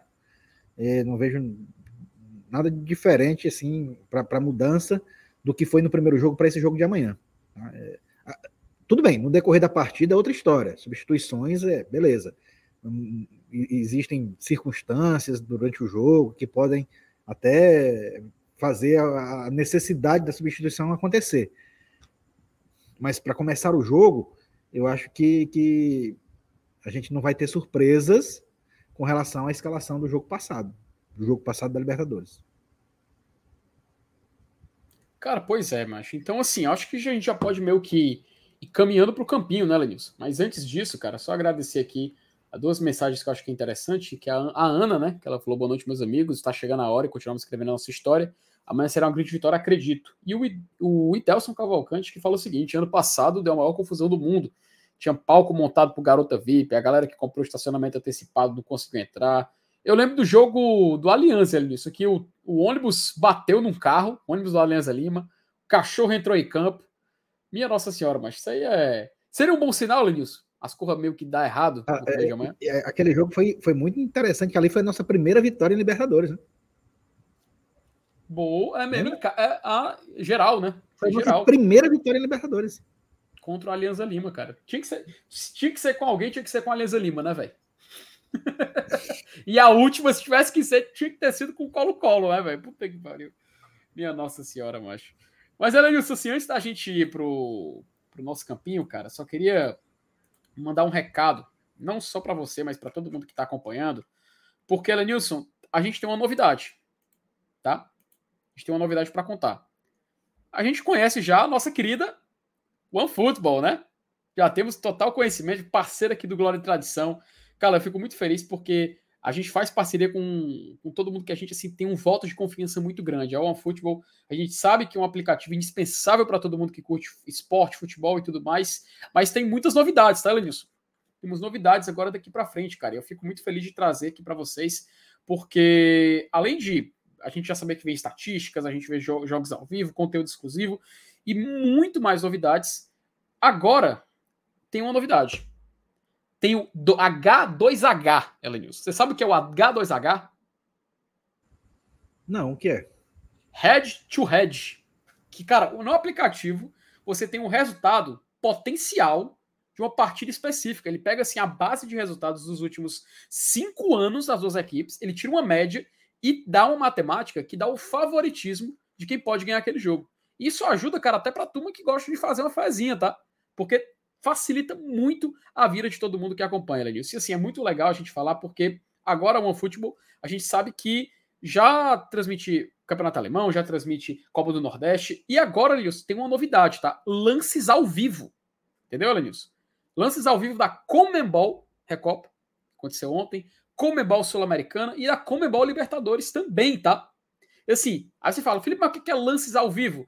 Antes, quando a gente assistiu os melhores momentos do jogo, né? E agora tem um lances ao vivo, que é o seguinte: aconteceu o lance na Comebol Libertadores, logo após ele, já aparece no aplicativo o vídeo postado. Pode ser chapéu, uma bola na trave, um drible, lance perigoso, um gol, enfim. Na OneFootball, instantaneamente saiu o lance, você já puxa seu celular e ele já tá lá na hora, tá? Então, Elenilson, amanhã o cara que não vai pro jogo no Castelão e o cara, por exemplo, que, ah, não vou conseguir assistir tudo, mas se ele tiver o OneFootball, ele vê tudo. Ele não perde nenhum detalhe desse jogo. E nisso, o OneFootball, cara, a gente dá assim uma, uma, uma grande alegria, porque sabe que isso aí ajuda demais a turma que faz todo o trabalho, velho. E assim. E, a... Isso sem falar na Bundesliga, em que todo domingo é sagrado, na hora do almoço, um joguinho ah. exclusivo. Né? Elenilson, campeonato alemão tá esse, esse, ano tá diferente, tá? O meu União Berlim, meu União ah, Berlim, véio. tá chegando, vai fé que vai conquistar o título. O Bayern de Munique ele não disputou na frente como os outros, né? Até tu sabe que eu assisti o, o, o, sacode que o Bayern de Munique deu no União Berlim pelo OneFootball, né? Meu, não, me lembre não, meu filho. Lembre não que eu fico triste de novo, mas é o que aproxima a gente deles, cara. Eu acho muito bacana porque assim, todos os jogos da Bundesliga de graça, tá? De graça, é só baixar o aplicativo e de graça você consegue assistir. Tem outras ligas lá também, tá, Lenilson? Tem a Liga da Polônia, Dinamarca, Irlanda, do Japão, esse tem um monte, entre outras. Entre outras, muitas outras. Então, assim, é muito bacana a gente saber que você tem a oportunidade de assistir um campeonato como esse, você a oportunidade de torcer um time tão simpático como o União Berlim, que é o meu caso, e assim a gente vai poder acompanhar tudo o que acontece na Bundesliga, tá? Todos os jogos ao vivo e de graça, tá? A gente não cansa de falar, né, Lício? A gente não cansa de recomendar a OneFootball para a galera que acompanha e curte o trabalho. Então, galera, baixe o OneFootball, reforçamos esse, esse recado. De graça, você tem todas essas novidades. Já conhece que tem Copa do Nordeste também, campeonatos internacionais. Então, assim você não perde nenhum detalhe de nada, tá? Então, baixe o OneFootball. O link está na descrição. Elenilson, aponta para o link. Aponta para o link, Elenilson. Aponta para o link. Pronto, o link está na descrição. Ou você pode ficar aqui no QR Code que está aqui, ó. Opa, da tela. Eu vou deixar ele aqui um pouquinho, Luiz, para a gente continuar falando e dar seguimento aqui nos nossos assuntos, né? E Elenilson, agora que a gente tem que partir para ele, né? Bora. Bora que daqui a pouco a negada começa a debandar, hein? Vamos lá, Lanis. Vamos lá começar a brincadeira. Vou até chamar aqui o. Acho que vai, eu acho que vai ser fácil. Vamos ver se a gente consegue montar esse time aí. Mas eu acho que Ih, rapaz, não deve ter muito o que inventar, não. Mas vamos ver. Rapaz, você, você acha que vai ser fácil, né? É, sem muitas polêmicas, né? Sem muito... Meu amigo, eu, eu, Lenilson, vou dizer uma coisa. Por mim, muda uns, três do, uns dois ou três do último jogo, tá? É mesmo. Uns dois ou três do jogo. Por, por mim, muda. Ah. Pelo menos a minha, meu, meu, meu voto. Eita, menino, estragando a, estragando a magia do campinho, Lenilson. Estraguei a magia do campinho. Deixa eu só ajustar aqui para a gente poder começar. Porque, cara, se depender de mim, Lenilson, eu, eu, eu repito, se eu puder mudar assim, um ou dois jogadores, eu mudaria. Tá, cara? Eu vou colocar aqui na tela agora, voltar para a tela para a gente continuar aqui o debate. E vamos lá. Vamos para o campinho, né? Elenilson Dantas. Vamos começar aqui. No gol. A gente discutiu ontem. Mostramos estatísticas. Provamos que o Fernando Miguel é mais pegador de pênalti que o João Ricardo. E eu acho que ainda vai ter gente que vai insistir no, no, no João Ricardo. Não, mas eu, mas amanhã é Fernando Miguel, não tem como não. O fato do, o fato do João Ricardo ter jogado contra o Náutico deixa bem claro isso. Rapaz. É, foi assim contra o CSA e depois no jogo lá em Maldonado. Então a gente meio que, né? Continua. Continua aqui o Fernando Miguel assumindo a meta do nosso leão. E Alilson, só, só um detalhe, tá, meu amigo? Você não me avisou, mas agora aqui a gente pode. A galera pode mirar aí no QR Code. Vamos para a linha de zaga, né?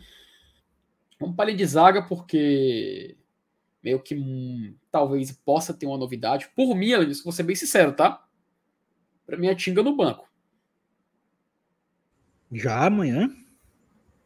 Por mim. Falando Felipe. Eu. Eu não. Eu, então vamos deixar o chat decidir aí. É, macho. Eu, eu vou no Tinga. Acho que, tu acha que o, o, o Tinga amanhã mantém a titularidade? Do, do meio que essa boa fase dele não influencia nessa mudança, velho? Acho que sim. Titular e capitão, meu amigo Renan tá dizendo aqui, já dando spoiler. Cara. Não sei, tá? Não sei. Eu, por mim era. Era, era João, é João Ricardo, ó. João Ricardo falou em mim, além Vamos deixar de decidir. Ó. Pior que no chat tá empate aí, ó. Tinha que Dudu. Mas, pô, faz o seguinte. Eu vou aceitar o seu, o seu argumento, porque o Tinga realmente ele foi titular nos jogos mais importantes, né? O Dudu é. O Dudu acabou ficando de fora. Então eu vou deixar o Tinga aqui, vou aceitar que, eu, que você que você escolheu o nosso querido Tinga para assumir essa meta e vai ficar ele aqui no lado direito. Mas deixo bem claro, tá? Colocarei o Dudu. Vamos montar aqui a defesa, Lenilson. É, Brits não joga, isso já é de conhecimento público. A gente tem o Benevenuto, que não vem muito bem, dicas de passagem, a gente tem que deixar isso bem reforçado. Mas o Tite, eu acredito que é uma certeza. Até pela ausência do Brits, por exemplo. Para você, a dupla de zaga muda em relação ao último jogo ou a gente sustenta o padrão que vem sendo utilizado? Eu acho que a dupla de zaga é mesmo. Não muda. Para você é Benevenuto Tite, então? Sem questionamentos? Sim, sem questionamento. Bené e Tite. Até porque assim, a, outra, a outra opção seria o Sebadias, né, cara? Sebadias e o é, Abraão, né? O Brito tá suspenso, né? Não adianta. É, cara, até porque as, outras, as, outras, as outras escolhas seriam Brits e Abraão e meio que. que é, eu não vejo ele tirando a posição de titular dos dois, né? Acho que realmente é incontestável a escalação deles no jogo de amanhã. Lateral esquerda, Lenilson. O Bruno Pacheco, no primeiro jogo, ele foi bem. Tá? Assim, defensivamente, ele foi bem aplicado foi menos exigido que o Tinga, né? Até o Tinga foi o maior alvo de críticas por conta, por conta dessa, desse provável espaço que acabou deixando. Mas vamos falar do lado esquerdo, né? Vamos falar do lado esquerdo. Não sei se para você o Lucas Esteves ganha uma certa oportunidade. O Crispim está disponível de volta, se ele pode meio que surgir até como um ala de, de, de, de surpresa. Mas enfim, por você, Ledilson Dantas, quem joga no lado esquerdo do Fortaleza?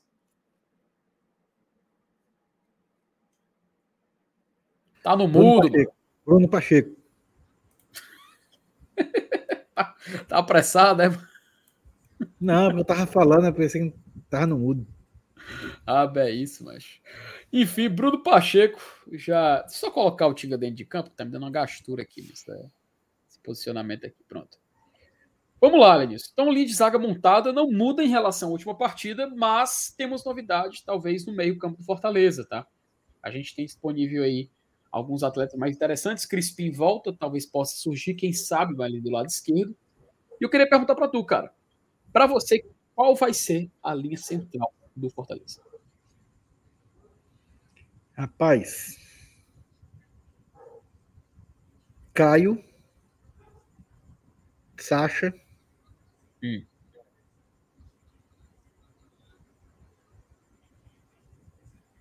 Caio, Sacha e.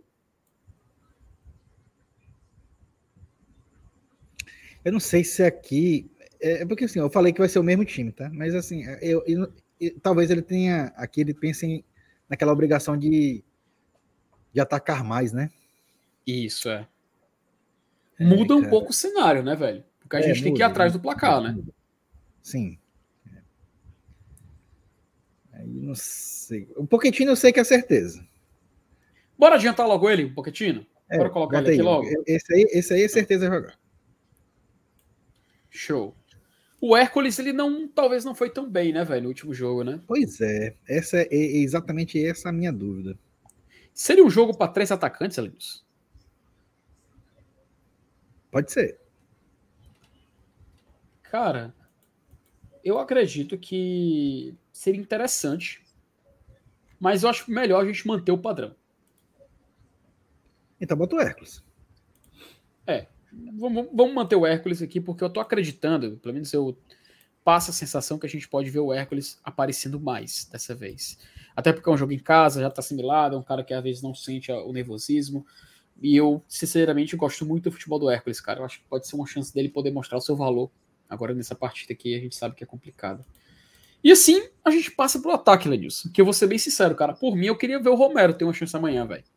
É Galhardo e mais um. Quando você fala Galhardo e mais um, eu não consigo mais ver o Romero. Não, mas não tem como você tirar o Galhardo do time titular. Pois é, cara. Pois é. Galhardo é, é esse sujeito, né, cara? É esse jogador mais centralizado. É o, é o melhor. Elenilson é o jogador que tem mais gols na temporada pelo Fortaleza até aqui, velho. Artilheiro da temporada, seis gols. Cara, vai ser Galhardo e Romarinho. O aniversariante do dia? é, mano, aniversário do Romarinho hoje, sabia não?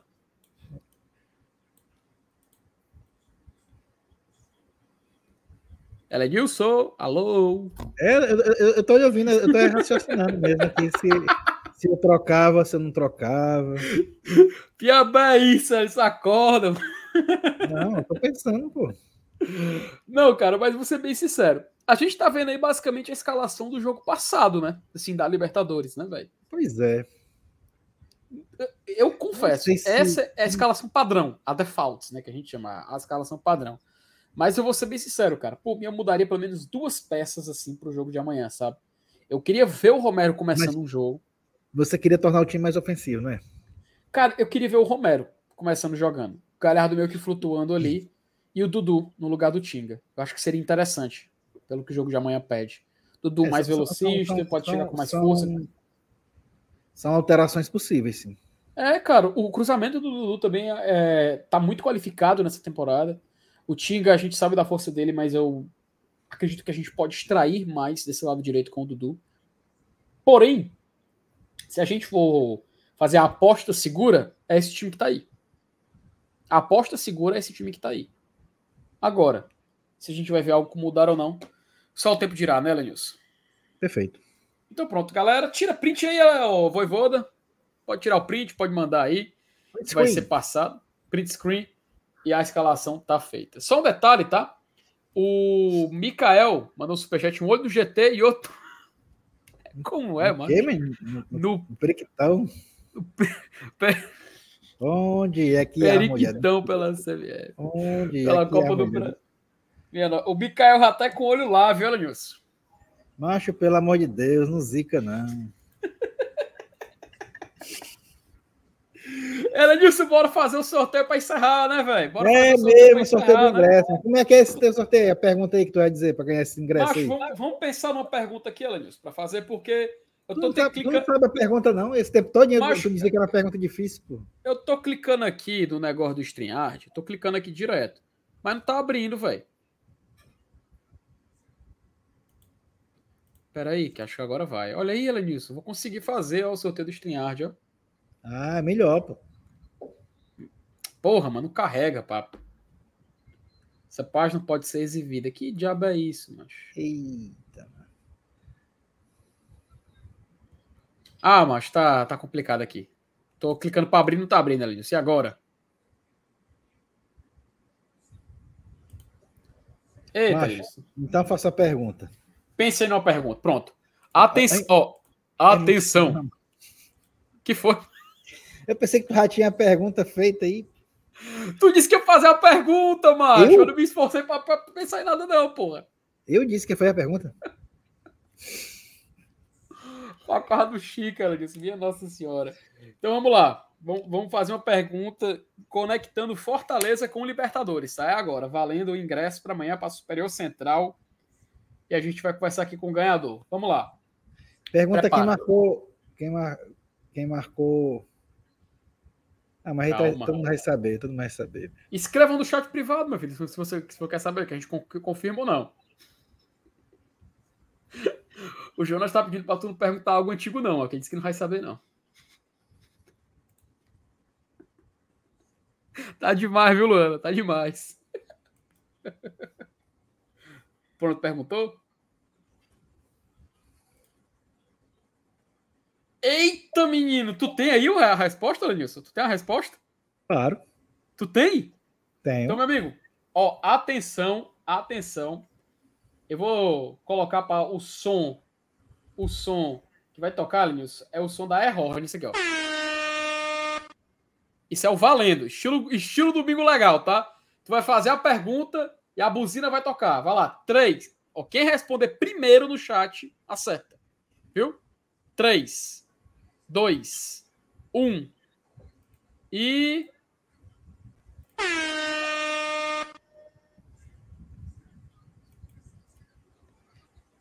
Quem marcou? Quem marcou o gol da vitória do Fortaleza sobre o Libertado Paraguai no amistoso em 2001 no estádio Presidente Vargas? Eita, menino! Rapaz, essa, não... essa nem eu sei, macho. Minha nossa senhora, valendo um ingresso para Superior Central. Quem acertar leva. Quem fez, quem marcou o gol da vitória do Fortaleza sobre o Libertar do Paraguai no amistoso em 2001. Valendo o ingresso. Quem responder primeiro ganha. Opa! Opa! Já vi ali, Elenilson? Não? Ah, não. É não. É não. João, Pronto. João Tiago. João Tiago, o primeiro a acertar. Moisés Tiririca. João Tiago.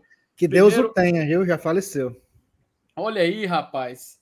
Eita, Lenilson, o João foi em cima, mas demorou um pouquinho, mas o cara lembrou, velho. Aí, nosso ganhador, João Tiago. Parabéns, João, você ganhou. João, primeiro, né? Responda aí responda aí se você vai, vai querer mesmo, tá? Porque tem uma galera que manda para responder e não quer. Diz que não quer o ingresso, diz que, ah, não, só participei, participar. Confirme aí no, no chat aí se você quer mesmo. Beleza?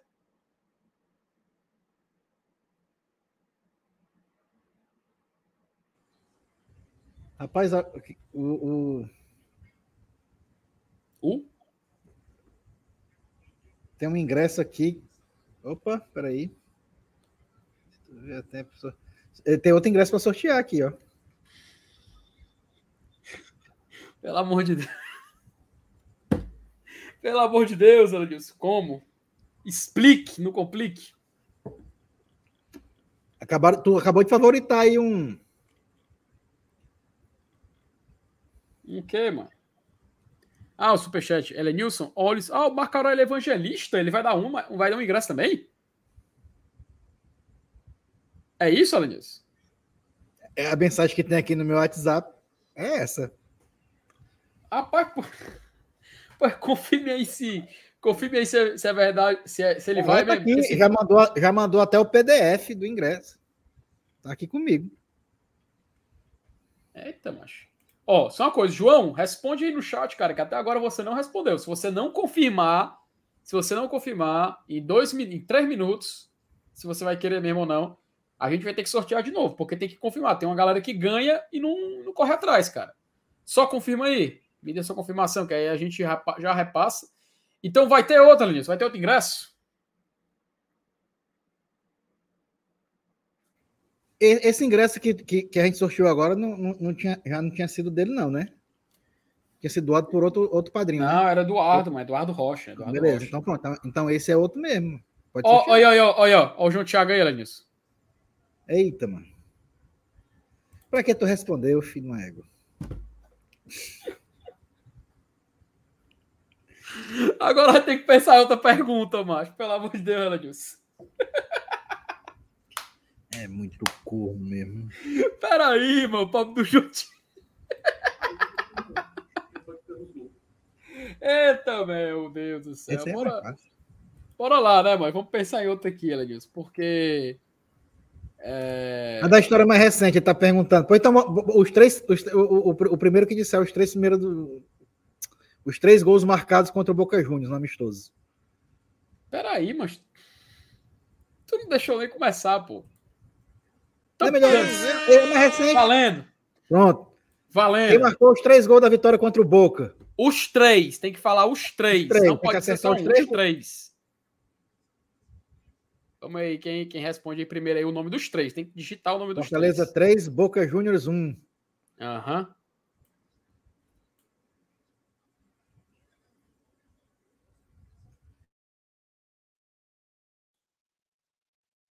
Bora. Estamos aguardando aqui. Apareceu o verdadeiro vencedor. Tá no mudo, mano.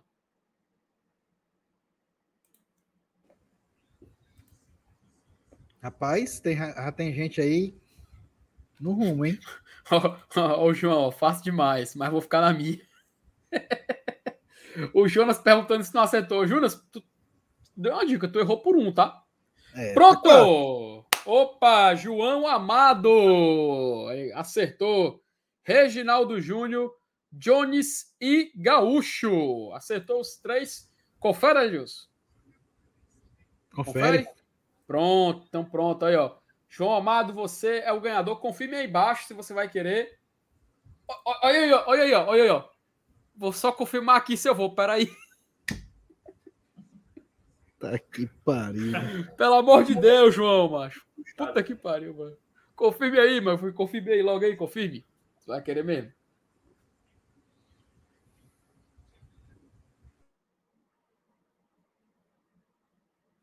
Ele foi bem perguntar para alguém, mas assim, ei, a gente vai? Né? Foi perguntar para a mulher se deixa aí, mano. é para superior central, se fosse por forró da bossa nova, era isso.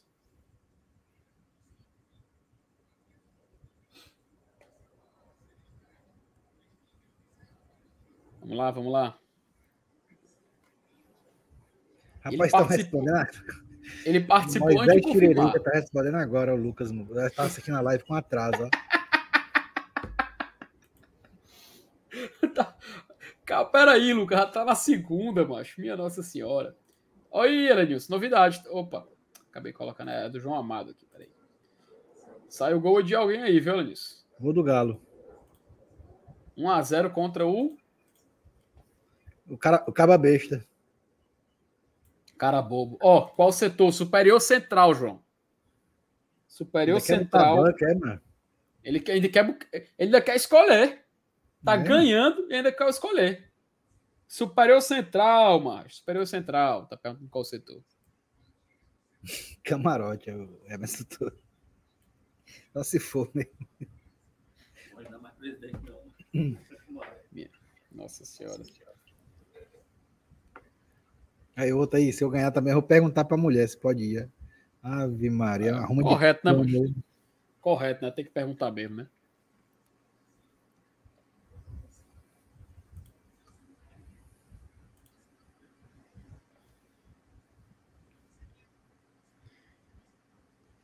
Minha Nossa Senhora, rapaz.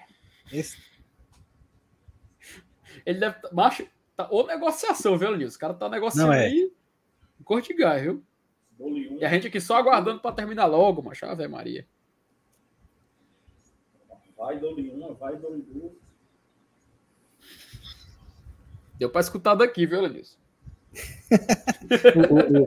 o, o, o, o, o final do leilão, né? Ora.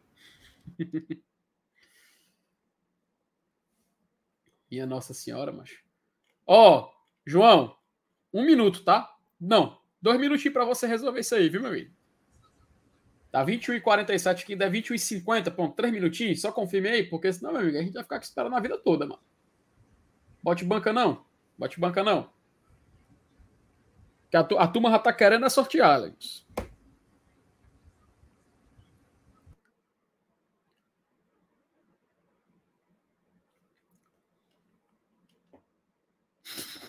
Ó, o o cabo besta aí, ó. Rafael Ribeiro. Noite todo o quê, mano? Ele tá, ele tá querendo liberar logo. Liberar logo, mas minha Nossa Senhora. Confirme logo, João. Você só tem um minuto e meio, meu filho. Você só tem um minuto e meio. É, então vamos for, sortear outro. A gente vai sortear outro, cara. Confirme logo. Ó, olha ele, Lenilson. Minha Nossa Senhora, macho. Meu Deus do céu, Lenilson. Macho, pelo amor de Deus. Galera, se for participar, é pra ter certeza, tá? Pra ter certeza que vai. Ó, Elenilson, é a última vez, tá? Se não, se não for o cara for mesmo, a gente vai embora e sortear mais nada. V- vamos fazer uma pergunta que tenha duas respostas. Aí a gente já sorteia logo os dois. Peraí, peraí, peraí, peraí, peraí. Peraí. Tu vai mesmo sortear outro? Porque tem que O combinar, outro, é- outro, o outro é inferior norte. tem que combinar com a Arena Leão, macho. O nosso querido MMF. Ah, não, mas eu, mas eu tô com o ingresso aqui. O ingresso tá comigo. Tá contigo? Tá comigo. O cara já mandou o PDF do ingresso para mim. Ah, então se você se responsabiliza, então beleza, a gente faz aqui. É só, é só encaminhar pro ganhador. Então pronto, vai. Primeira, vamos lá, primeira pergunta. É fácil, tá? Muito fácil. Pra gente agilizar logo isso aqui. Pra gente agilizar logo isso aqui. Vamos lá. Primeira pergunta. Tu faz uma, eu faço outra, Nils. Vai, começa. Não, faça logo a sua. Eu já fiz duas.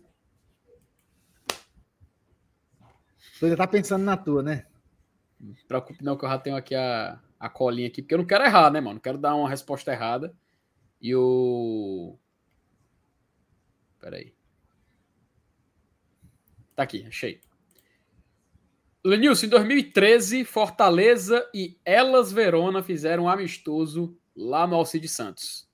Fortaleza É. perdeu por 4 a 3 Quem fez os três gols do Fortaleza? Três jogadores. Eita.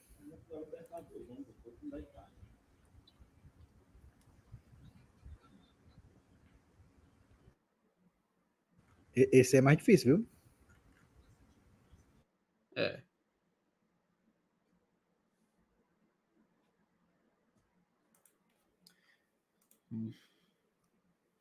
Bora mudar. Basta dizer um desses jogadores. Um jogador que fez gol nesse jogo. Pronto, tá valendo?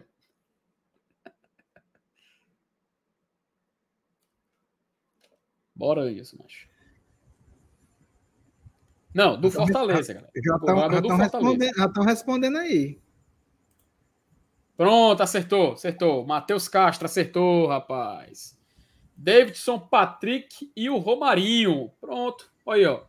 Opa, Não, não, esse, o Jonas. não esse Romarinho atual. O Não, outro o Romarinho Jonas que é foi nossa primeiro. base. Aqui pra gente o Jonas apareceu primeiro. Apareceu primeiro, viu, Matheus? Foi o Jonas, ó. Veio logo antes. Ó, o Jonas, ó, veio o Jonas, aí depois veio o do Paulo Renato e depois veio o do Matheus Castro, em sequência. Mas o do Jonas apareceu primeiro aqui na nossa timeline. Então, Jonas, confirme aí, pelo amor de Deus, pelo amor de Deus, confirme que é você. Que você quer, senão vai passar por em ordem, vai passar para você, Paulo, depois pro Matheus. Confirme logo aí. Confirme logo aí, meu filho.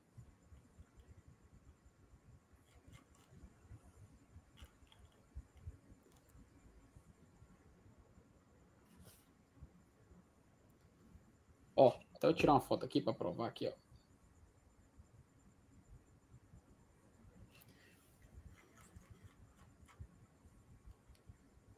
Ó, aqui, Matheus, ó. Uma aparece aqui, ó. Tá vendo, ó? Dá pra ver, Lenilson? Ó. Beleza.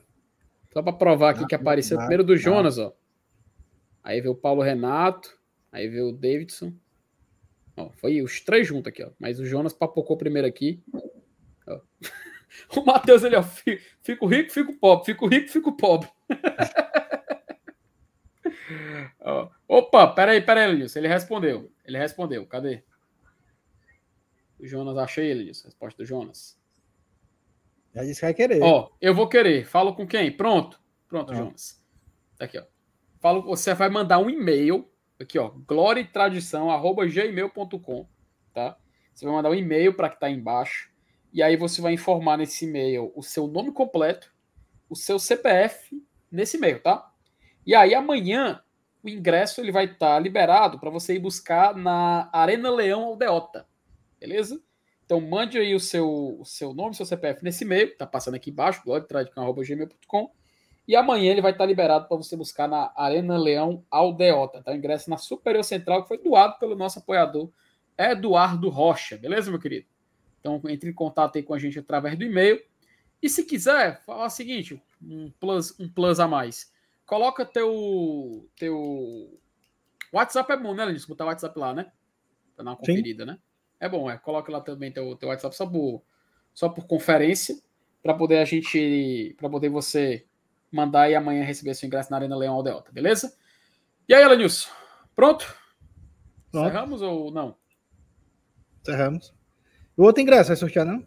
Por isso que eu perguntei, encerramos ou não? Tô doido pra ir embora, mas. Rapaz, por mim, eu ficava com esse ingresso pra mim. ó, Se o cabo aqui me autorizar.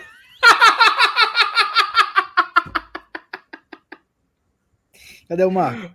Tá chat pronto, o jo... ô, ô, Jonas, pronto, padrinho do GT, posso falar contigo? Jonas, manda aí, manda aí teu. Manda um, reza... um, um, um oi sumido aí no zap aí, mande aí. Pode mandar, pode mandar mensagem, mande aí.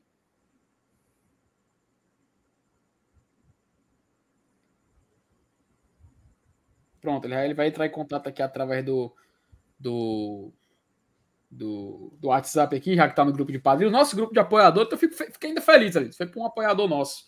Bora lá, o segundo. Bora lá, Liz, Bora. segundo. Cara, ontem, ontem completou, dia 28 de fevereiro, completou é, 12 anos daquele 4x4 do Fortaleza com o Guarani, até o Fortaleza colocou nas redes sociais lá e tal. Hum, sim, Lembra sim, que tava sim. perdendo de 4x1 a final de turno, né? Sim. O Rinaldo fez dois gols naquele 4x4. E os outros dois gols foi marcado por quem? Boa! Boa pergunta, viu? Primeiro que A, respondeu. fina- Léo. a final do primeiro turno, né? Foi dois gols do Rinaldo e os outros dois gols foram marcados por dois jogadores diferentes. Dois gols do Rinaldo e os dois gols foi marcado por dois jogadores diferentes. Tu sabe que tu sabe qual eram os jogadores? Sei. Vamos lá. E o Alisson acertou, Alisson Rocha. Opa, cadê, cadê, cadê? Cadê? Gilmac e Guto. Acertou? Acertou. Parabéns, então, o Alisson Rocha ganhou aí. O, o Renan Gilmac estragar a brincadeira aqui, viu? Ainda bem que ele digitou errado. Ô, putaria. Pois, o Alisson, parabéns. é, você- Fa- Fala, fala comigo no Instagram. Pronto. Não, passo- o Alisson é apoiador do GT. É, O Alisson tá Ah, no então grupo. pronto. Então ele tem, se ele tá no grupo, ele tem meu WhatsApp. É só falar O comigo. que Alisson, fala aí, fala aí se tu tá no WhatsApp do Alanilson aí. É, o, se tu, tu tá no grupo de apoiadores, que tu tem um WhatsApp do Alanilson, fala aí no chat aí. Ou entre em contato direto com ele, tá? Então resolve aí com. com É, tá o- comigo aqui, é só repassar. Pronto, tá no grupo, ó. O Alisson tá no grupo. Pronto. Pronto, pronto. Entre em Então, contato com o pronto, Alanilson aí que fala ele, no meu WhatsApp aí que eu te, já te repasso o ingresso. que ele te repassa aí e tal. Beleza. Aí o Jonas pode mandar mensagem aqui no WhatsApp. O Jonas tem, tá no grupo de apoiador, pode mandar no meu privado. Que aí eu já a gente encaminho aqui com o MF aqui, a gente ajeita isso aí lá na Arena Leão amanhã. Beleza, meu querido? Elenilson, Beleza, missão filho? cumprida? Missão Valeu. cumprida? Missão cumprida. Show! Então, galera, muito obrigado pela presença aqui até o final. Amanhã, compromisso guardado lá na Arena Castelão. Estaremos lá, Elenilson, para acompanhar. Libertadores da América, Fortaleza e Deportivo Maldonado. Meu querido, uma honra estar presente com você. Uma boa noite para você. Boa noite para a galera do chat. Bom jogo para você aí também, que eu sei que você vai. A sua noite não termina agora. E assim a gente pode, quem sabe, ter mais uma alegria agora de noite, né? Valeu, pessoal. Valeu. Até mais. A gente vê Tchau. amanhã. Show.